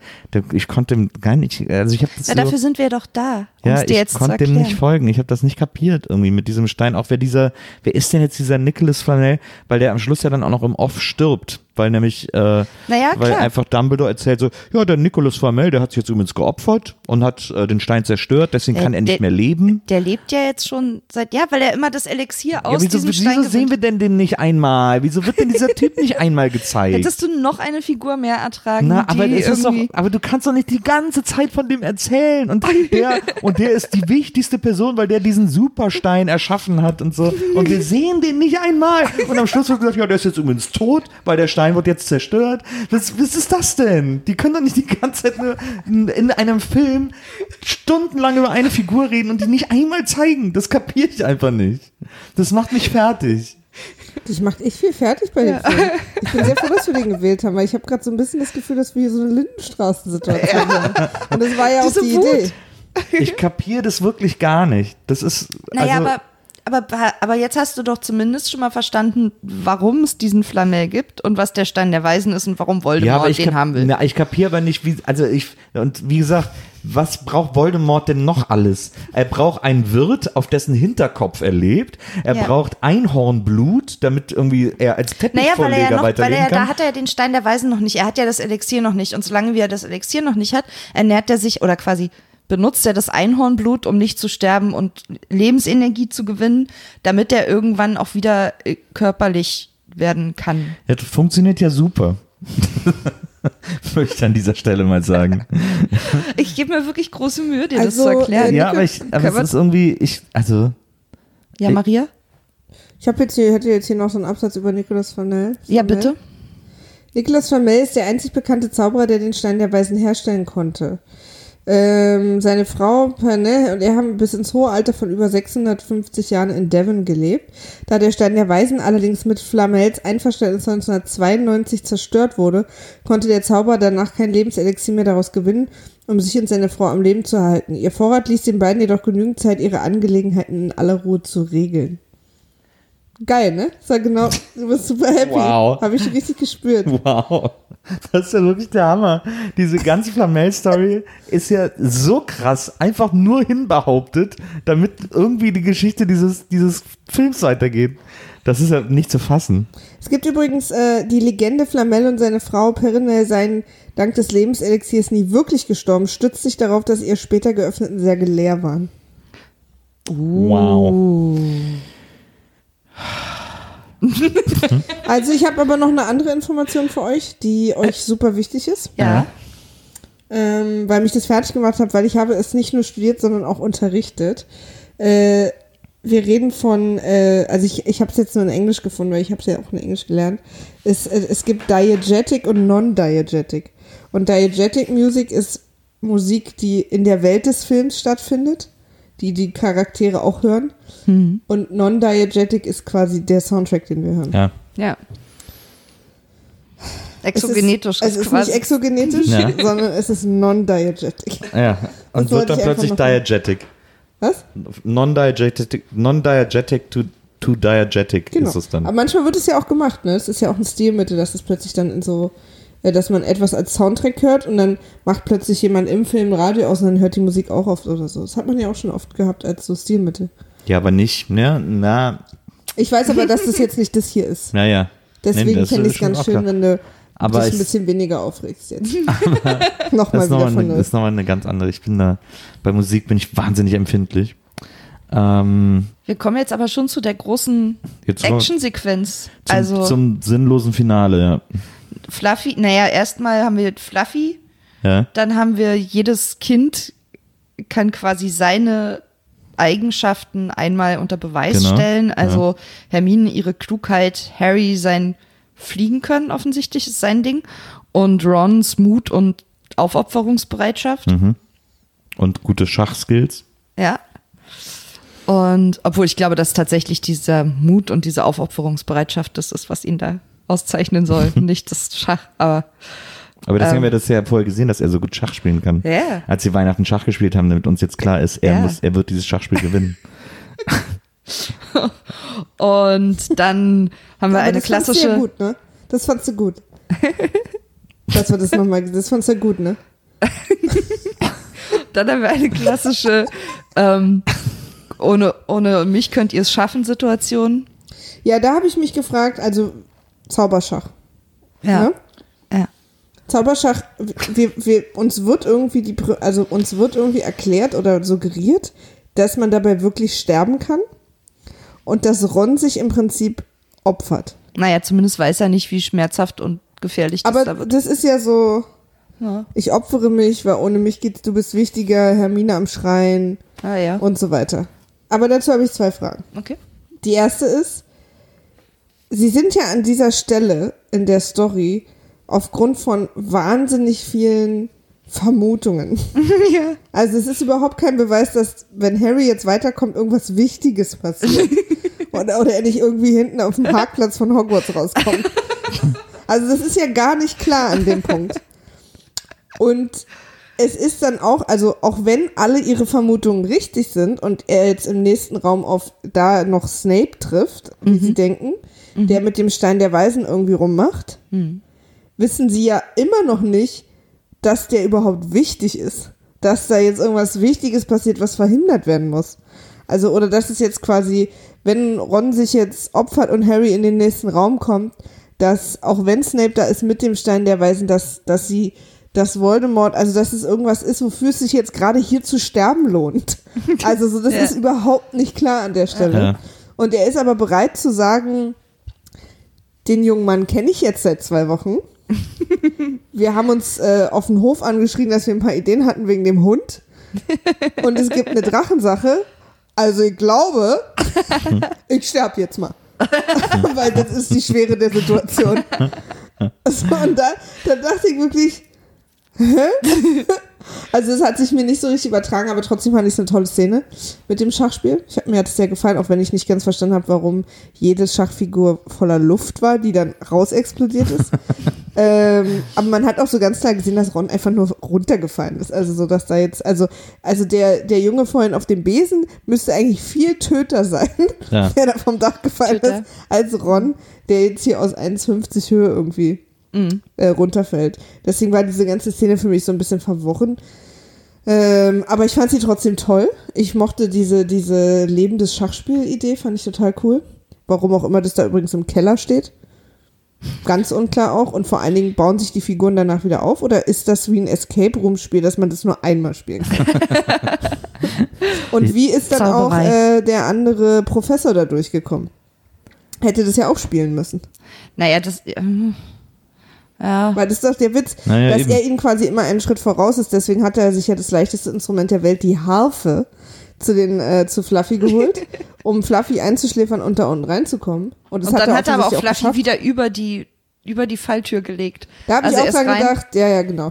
Aber, aber trotzdem, äh, es heißt ja, also mir, ich habe das so verstanden, dass er quasi jeden Schritt, den die machen, vorher gemacht Genau, hat. ja, genau. Und ich weiß nicht, ob das, ob das quasi, Zauberschach auch so insofern Zauberschach ist, dass es sich danach immer wieder aufbaut. Was ja übrigens sein kann, weil sonst könnten die das ja auch in der großen Halle nicht wieder spielen. Ja. Aber es ist so trotzdem ein bisschen, Ja, ich finde eh, ich muss mal, ich muss jetzt echt mal sagen, also ich äh, bis hierhin hat er ja hier ja kein Miesepeter sein, aber diese ganze Schlusssequenz ist so beknackt. Ich finde das vollkommen dämlich. Ich finde diese Schlüsseljagd dämlich nach dem rostigen Schlüssel, wo ihm dann alle Schlüssel hinterherfliegen und dann plötzlich aber Pfeile sind, sobald die Tür zugeht, äh, weil sie dann alle in der Tür stecken bleiben, weil sie da so mit Karacho drauf fliegen. Dann irgendwie die, ich finde diese Schlingpflanzen noch cool, die sind irgendwie eine coole Bedrohung und auch, dass man sich nicht viel bewegen darf und sondern ruhig bleiben muss, um da, dass die einen loslassen. Das finde ich super. Die gefällt mir total gut, die Station. Das ist so eine richtig gute Die Abenteuerstation. Schlingpflanzen gibt er uns, Friede. Die ist so, nee, die finde ich echt, weil die hat so was Treibsand-ähnliches irgendwie so, das finde ich irgendwie Ja. gut.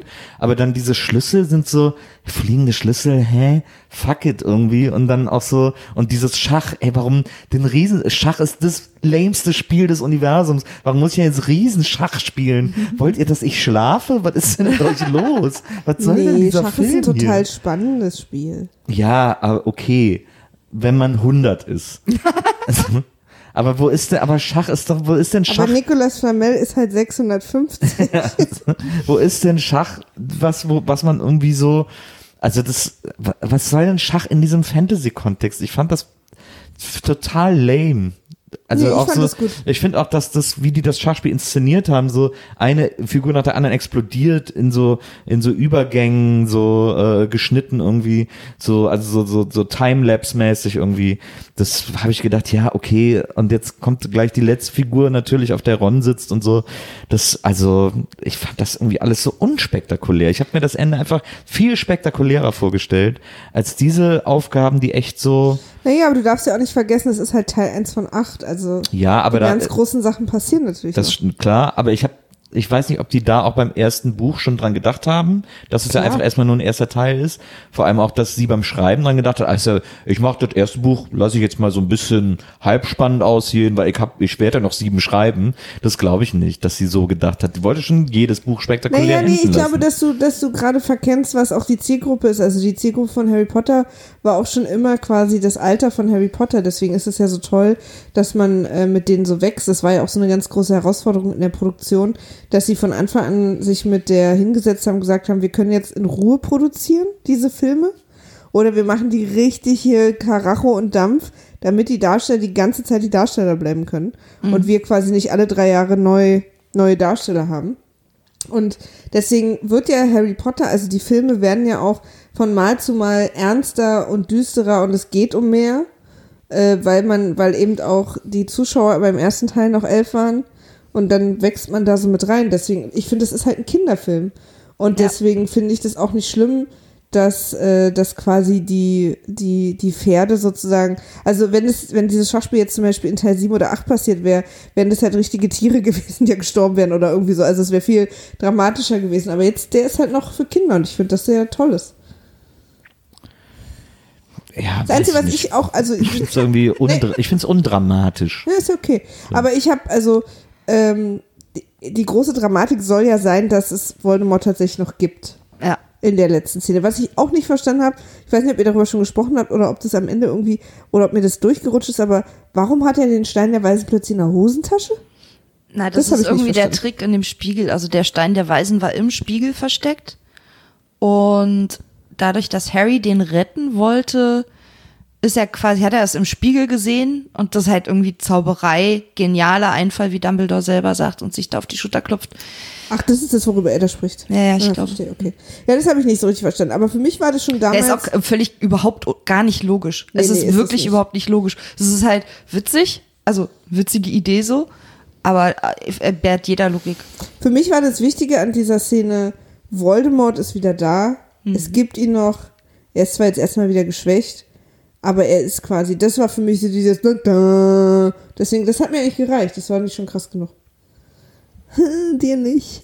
Ja, ich, dass die ganze Szene, also irgendwie, dass der die ganze Zeit auf dem Hinterkopf von diesem Turban-Typen ist, also auch die ganze Tag über das Gesicht immer abgebunden hat, sozusagen. Ähm, und dann irgendwie Harry sich dadurch rettet, dass der Typ zu Staub zerfällt, sobald er ihn anfasst. Äh, Das und, fand ich auch doof. Und irgendwie alles da ist, also da ist so viel Deus das Ex ist Machina in Liebe. dieser Szene. Ja, ja. das Äh, das, das da habe ich gedacht, ist auch so, kein, okay, der erste also Teil jetzt ist nicht ist so wirklich. gut. Ich habe eine äh, ne Liste von äh, den, wie die Teile beliebt sind. Und also, Ja. ihr wisst, was ich meine. Ja. Und er, der ist auf Platz 6 von 8, also ist auch schon wirklich nicht der. Es gibt noch zwei schlechtere. ich freue mich. Nee, aber es, also ich, ich finde es ja im Großen und Ganzen, es ist ja, äh, also jetzt äh, mal äh, ganz ernst gesagt, es ist ja, ich finde es ja gar nicht schlecht. Also es ist jetzt nicht so, dass ich es irgendwie alles kacke finde oder so. Ich mag auch diese Welt, ich mag die Zauberei, ich mag auch so Besonderheiten so einer Welt und so. Zum Ähm, Beispiel? Ich mag so diese Schokofrösche und so, so Details, Ja. sowas, äh, und das hat das ja ganz viel, äh, diese, diese Liebe zum Detail. Äh, Mhm. das auch so das, diese, das die, finde ich nämlich auch. Ich finde nämlich, tatsächlich, ich kann auch total viel auseinandernehmen. Zum Beispiel, dass Harry Potter bis zum Ende von Hermine, aber auch den ganzen Film von verschiedenen Leuten gesagt wird, dass er ein wirklich großer Zauberer ist. Er zaubert halt gar nichts in dem Film. Also wirklich gar nichts. Also er versucht zweimal, es klappt nicht und dann macht Hermine und auch sie geht zum, zum Schluss nochmal zu ihm, du bist ein sehr großer Zauberer, vergiss das nicht. Und dachte so, wirklich? also weil haben wir noch nicht gesehen. Ja. Also, und also man kann wirklich sich die einzelnen Sachen so nehmen und, äh, und die total auseinandernehmen und dann sind die auch total albern und das ist irgendwie alles nicht, auch in sich nicht schlüssig und dann hat er halt plötzlich den Stein in seiner Korthose und was? So, und der Stein, das sieht auch schon so dumm aus, also das ist einfach so ein bisschen so äh, äh, Jut, Jut, Jut, aber äh, ich finde, dass das ist mal so ganz klassisch, dass der wirklich viel mehr ist als die Summe seiner Teile, so dieser Film, weil das ist, ich mag die Charaktere total, ich mag Ja. auch, dass Hermine so übertreibt. Für mich übertreibt witzigerweise Draco mehr als Hermine, aber das ist wahrscheinlich echt so, wie man das so wahrnimmt. Ich finde es toll, wie, wie Hogwarts aussieht. Ich will sofort da in den Gängen rumrennen und irgendwie Ja. da so sein. Und, und was du auch sagst, sind jetzt die, diese Details, diese ganzen kleinen Sachen, wie cool der Zug aussieht und was da so alles passiert, eben diese, die Sachen, die, die wir gar nicht erklärt kriegen, weil sie so als Alltag passieren. So eben wie auch Ja. diese bewegten Bilder und, und irgendwie solche Geschichten. Und, und die große Halle und, und so wieder dann auch. Ich mochte auch am meisten an Weihnachten, als sie in der großen Halle halt einfach nur gesessen haben und Schach gespielt haben. Man sieht, manche machen ihre Hausaufgaben und so, dass das so ein Alltagstag sozusagen ist. Ja. Also das finde ich auch total toll. Aber je öfter ich den gucke und natürlich auch heute gerade noch mit diesem äh, mit diesem Blick drauf, was was ist daran jetzt auch nicht logisch oder so, ist ist halt total. Das ist völlig. Chaos. Ja, ja. Totaler Quatsch. Absolut. Aber total toll. Also ich hatte wirklich am Ende direkt dieses, oh Gott, ich will weiter gucken. Wie ist es bei dir so- jetzt? Freust du dich auf die nächste? Bist du erst, oh Gott. Äh, ja, wir gucken das ja jetzt. Wir ziehen das halt jetzt durch. Also mich jetzt haut, brauchst du auch ich, mich haut der erste Teil jetzt nicht um. Äh, ich finde den irgendwie, ich finde, da ist echt viel. Also ich finde, der ist eigentlich eigentlich wirklich gar nicht gut geschrieben. Äh, ich mache mir immer wieder gern Gedanken übers Buch und so. Das ist mir irgendwie immer wichtig. Und da muss man sagen, ist bei dem Film einfach, da ging es wirklich nur darum, dass alles toll aussieht und dass Kinder sagen, oh, das würde ich auch gern können. Aber es ging nie darum, eine wirklich äh, kohärente, stimmige Geschichte zu erzählen in diesem ersten Teil.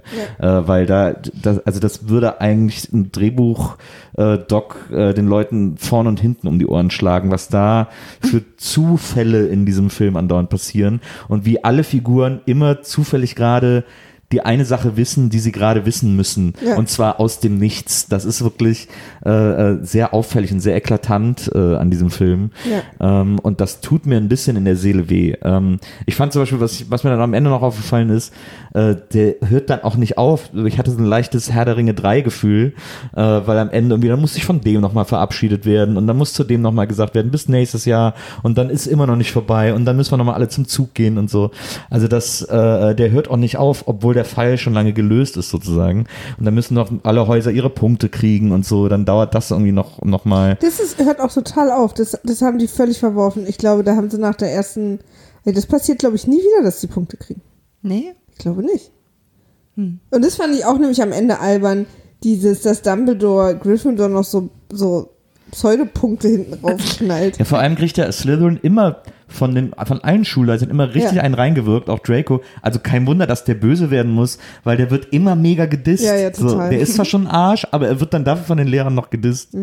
Das finde ich Mhm. Ja, irgendwie ja, aber ich fand's auch pädagogisch so- sehr zweifelhaft. Ich fand es auch so von Dumbledore, er, er zählt halt alle Punkte auf und da hat halt Slytherin gewonnen und dann denkt er sich einfach noch welche aus für Gryffindor. Ja, auch so, dass es halt genau reicht. Also, Ja, ja, es halt gerade so noch reicht. Das, aber das fand ich auch wieder so ein richtiges Kinderfilmelement, weil da freut man sich als Kind halt vorm Fernseher so drüber.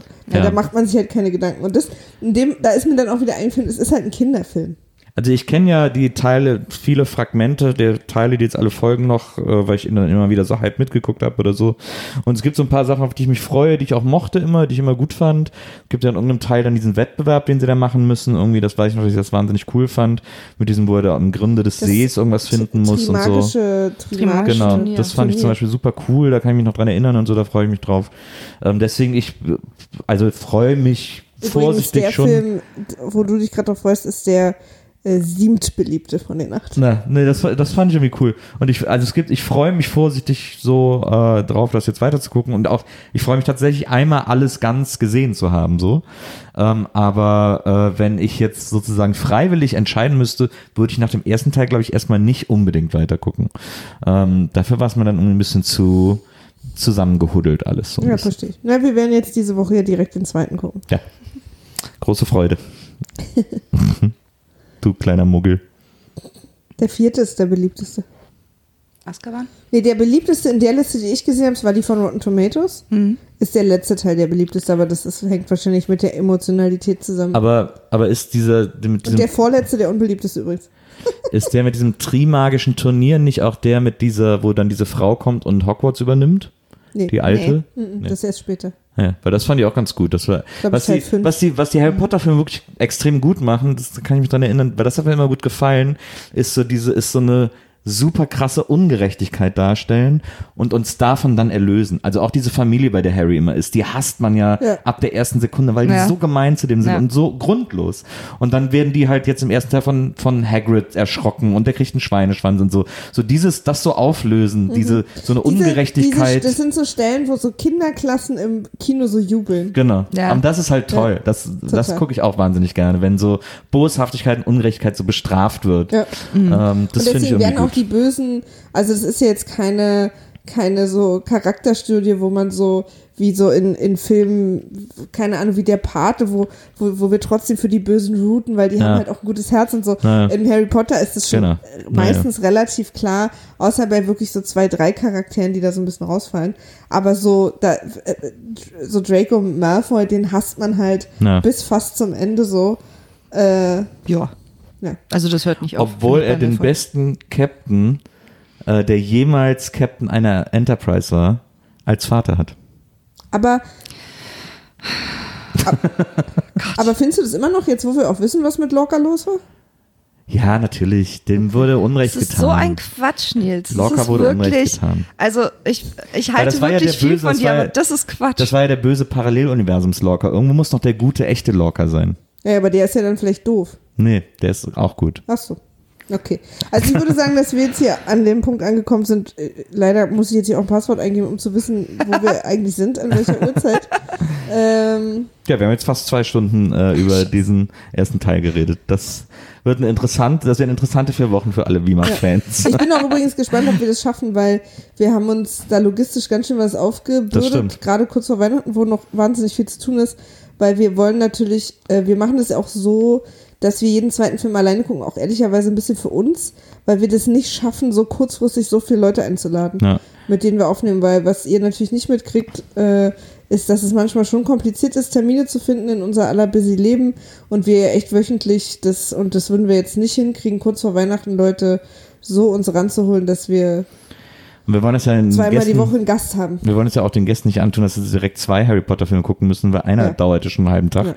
Ähm, Eventuell das, wollen wir es beim letzten Teil machen, die ja, letzten wenn Uke beiden. Bock hat. Wir wollen ja Uke für wenn den Uke letzten Bock hat, fragen. Uke hört uns nicht, deswegen erfährt er das jetzt noch nicht, dass wir ihn schon wieder fragen, ob er dabei ist. Und falls ihr euch wundert, warum Uke schon wieder dabei ist, wir haben ihm versprochen, äh, dass wir den letzten Harry Potter Teil mit ihm machen. Ja. Und dieses Versprechen halten wir natürlich. Außerdem lieben wir Uke und können nicht genug von ihm kriegen. Absolut. Und ähm, Wir können auch nicht genug von Frieda kriegen. Ja. Äh, vielen Dank, dass wir heute hier bei dir sein durften Ja, sehr gerne. und du gerne mit uns äh, den Film geguckt hast. total. Wieder. Ich Ich meine, wenn du Lust hast, äh, in den nächsten paar Tagen den zweiten Teil zu gucken und Bock hast, mit Remote mit uns aufzunehmen, dann machen wir auch den zweiten Teil mit dir. wir, Also, also, das ist jetzt deine Zeit, die du, über die du entscheiden musst. Triff jetzt keine emotionalen Okay, Entscheidungen. auf gar keinen Fall. Überleg bis morgen, aber das gibt. Wir können Vielleicht- es ja dem Gast immer anbieten. Absolut. Vielleicht zum Ende äh, dieser heutigen Episode Ja. Mhm. äh, von mir die Frage an euch beide. Was erwartet ihr von April 2019? Seid ihr aufgeregt? äh, gibt es eine gewisse äh, Herz-Hand-Flatter-Situation äh, oder vielleicht sogar ein weinendes Auge, das sagt irgendwie, naja, Mitte Mai äh, 2019 ist eine unserer großen Leidenschaften zu Ende. Ich bin äh, hundertprozentig sicher, dass das scheiß Internet nicht zufrieden sein wird mit dem Ende, mich dahin manipulieren und beeinflussen wird, dass ich auch nicht zufrieden bin. Also wir reden über die letzte Staffel Game of Thrones, Ja. nur damit das noch und klar das ist. deswegen, weil das hat sich, es, also ich kann mich nicht erinnern, dass ich in einer Serie schon mal so dabei war emotional. Und deswegen kann ich mir gar nicht vorstellen, dass das alles so aufgelöst wird, dass ich irgendwie happy bin am Ende. Weil ich will eigentlich kein Happy End, aber ich will auch nicht kein nicht Happy End. Also ich weiß selber auch nicht, was ich will. Und ich will eigentlich, dass äh, Daenerys Targaryen äh, äh, mit, ähm, mit äh, äh, Dings hier, Dothraki-Anführer Khal Drogo wieder zusammenkommt. Und das wird man mir nicht geben. Weil Frieda, Jason was- Momoa ist jetzt im Wasser unterwegs. Jetzt Aquaman. Nils meinte so schön, dass er sich so lustig findet, dass er den Anführer, der äh, das Rocky gespielt hat, die Angst vor Wasser haben und jetzt Aquaman ist. Ich, ich weiß gar nicht, was ich vom Ende erwarte. Also ich glaube, ich habe gar keine Erwartung, weil ich auch keine Vorstellung habe, wie es ausgehen kann. Ich bin sehr überraschungsbereit. Ich freue mich, ich glaube, ich freue mich einfach eher drauf. Ich bin gespannt. Und, ja, ja, ja, Ich bin auch nicht, weil das die, die Serie hat mich dann wirklich mehrere Jahre jetzt begleitet und glücklich gemacht und bin dann auch nicht sauer oder traurig, dass es vorbei ist, glaube ich. Also Es wird ja auch schon jetzt sind ja 27 Spin-offs angekündigt. genau. äh, Also- Erstmal die Zeit 1000 Jahre vor den jetzigen Handlungen, also quasi die Geschichte des Hauses Stark oder so, glaube ich, äh, äh, wird mal erzählt, wie sich das gegründet hat und so. Das ist ja die erste Serie, die geplant ist, die erste Ja. Spin-off-Serie. Ich bin sehr gespannt. Ähm, nee, nicht gespannt, sondern wir haben jetzt, ich habe jetzt zum ersten Mal erst vor kurzem, um wieder zu Harry Potter zurückzukommen, hier die unglaublichen Beasts und wo sie zu finden sind. Nee, Ja. die, nee ihr Ja. wisst, was ich meine. Fantastische Tierwesen. Genau, und ich war super enttäuscht, ich fand den total doof, den Film. Und deswegen, ja, ich werde jetzt den Da zweiten hältst du nichts von Spin-offs. Aber, aber, Meinst du, es wird einen Lindenstraße-Spin-off geben, jetzt nach dem Tod der Lindenstraße? also, ist das schon, ist das schon wirklich gegessen? Meint Ja. ihr nicht? Da wird es, da gibt so viel Aufruhr, dass das, Ich das hoffe ist, nicht, aber- das ist glaube ich, nicht wie damals, als Steven und ich 20 Mal Schluss gemacht haben. ich glaube, das meinen die jetzt ernst. ähm, das Geile ist, dass wenn jetzt ein Lindenstraßen-Spin-Off passiert oder irgendwie Netflix sich entscheidet, Ja. warum auch immer übrigens, das weiterzumachen, äh, wäre mir das halt richtig egal, weil ich sowieso sterbe, bevor wir die normale Lindenstraßenserie durchgemacht haben. Das heißt, das ist überhaupt keine Bedrohung für mich. Aber man muss sagen, Lindenstraße ist die einzige Serie nach Game of Thrones, bei der du wirklich emotional so involved bist. ja. Aus völlig unterschiedlichen Dead Ecken face. deiner. Deines Emotionsspektrums. Ich glaube, wir sind jetzt hier am Ende des Abends angekommen. Was wäre, was wäre, wenn jetzt bei Game of Thrones äh, jetzt noch diese ganze Handlung weiter erzählt wird? Der eine da liefern sich nochmal eine Schlacht mit dem letzten Drache. Es lebt ja, glaube ich, nur noch ein Drache oder so. Ähm, Wow. was auch immer da passiert, äh, sei es, sei es wie es ist. Und wenn dann in der letzten Folge, in der letzten Minute plötzlich man so das, äh, den Schreibraum von George R. R. Martin sieht und wie er so aufwacht mit so einem Spuckefaden äh, und so aufwacht und so, äh, äh, das war alles nur ein Traum, sagt und dann Abspann. Ja, das wäre halt völlig okay für mich, weil es ja nicht wie bei, worauf du jetzt anspielst, diese eine Krankenhausserie, die Prämisse sich real angefühlt hat. Welche ich gehe davon aus, dass das ein Traum von George R. R. Welche. Krankenhausserie? Es gab doch diese eine krasse, berühmte Krankenhausserie, die in der allerletzten Folge darin geendet ist, dass so ein Kind, was irgendwie Autist ist, äh, und dann zoomt diese komplette Serie aus so einer Schneekugel raus und das Kind guckt da rein. Das ist eine ganz berühmte Krankenhausserie. Ich weiß auch gar nicht, was du. Ich kenne die nicht. Das macht doch überhaupt keinen Sinn. Aber ich habe gedacht, so wie das Ende bei Lost oder so ist doch auch irgendwie so sinnlos gewesen irgendwie oder so. Jetzt wird's, jetzt wird's, jetzt wird's unverschämt. Jetzt müssen wir abbrechen. Die alle haben sich über das Ende von Lost aufgeregt. ja, weil es so unverschämt war. Ich möchte darüber einfach jetzt nicht reden. Okay, alles klar. Dann, äh, also Frieda, vielen, vielen Dank, dass du, äh, dass du heute bei uns warst und vielleicht beim nächsten Mal auch wieder dabei bist.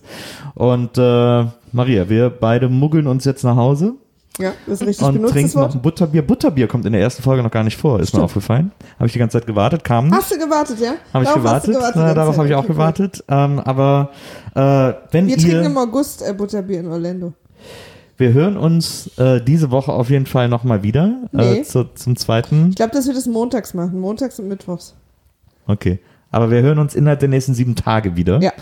Ähm, mit einer zweiten Folge zum zweiten Teil Harry Potter. Bis Ende Dezember werden wir alle Teile mit euch geguckt haben. Und äh, ja, falls ihr Anmerkungen habt, schreibt uns gerne äh, auf Twitter unter @wimaf war weg. Und da heißen wir so bei. Wie Maf schon weg war.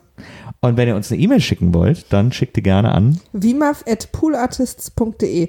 Schreibt aber nicht rein, äh, ich mag kein Harry Potter. Weil, Weil wir das machen es trotzdem weiter. Genau. Und äh, ich schreibe euch auch keine E-Mails, äh, ich mag keine Lindenstraße. Einfach sehr gut, wenn du einfach random E-Mails verschicken würdest an irgendwelche Leute. Mal gucken, was die, was die dazu sagen. Ähm, wir freuen uns auf jeden Fall. Der große Harry Potter Monat hier bei WIMAF hat heute offiziell begonnen. Und ähm, ja, das mehr gibt's an dieser Stelle eigentlich gar nicht mehr zu sagen. Expelliarmus, wurde auch noch nicht gesagt. Rezepto Patrono. Ciao. Ciao.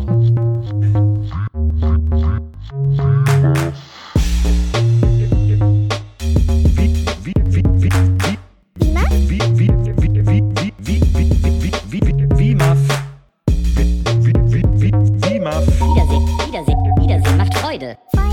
Wie, wie, wie, wie, Muff.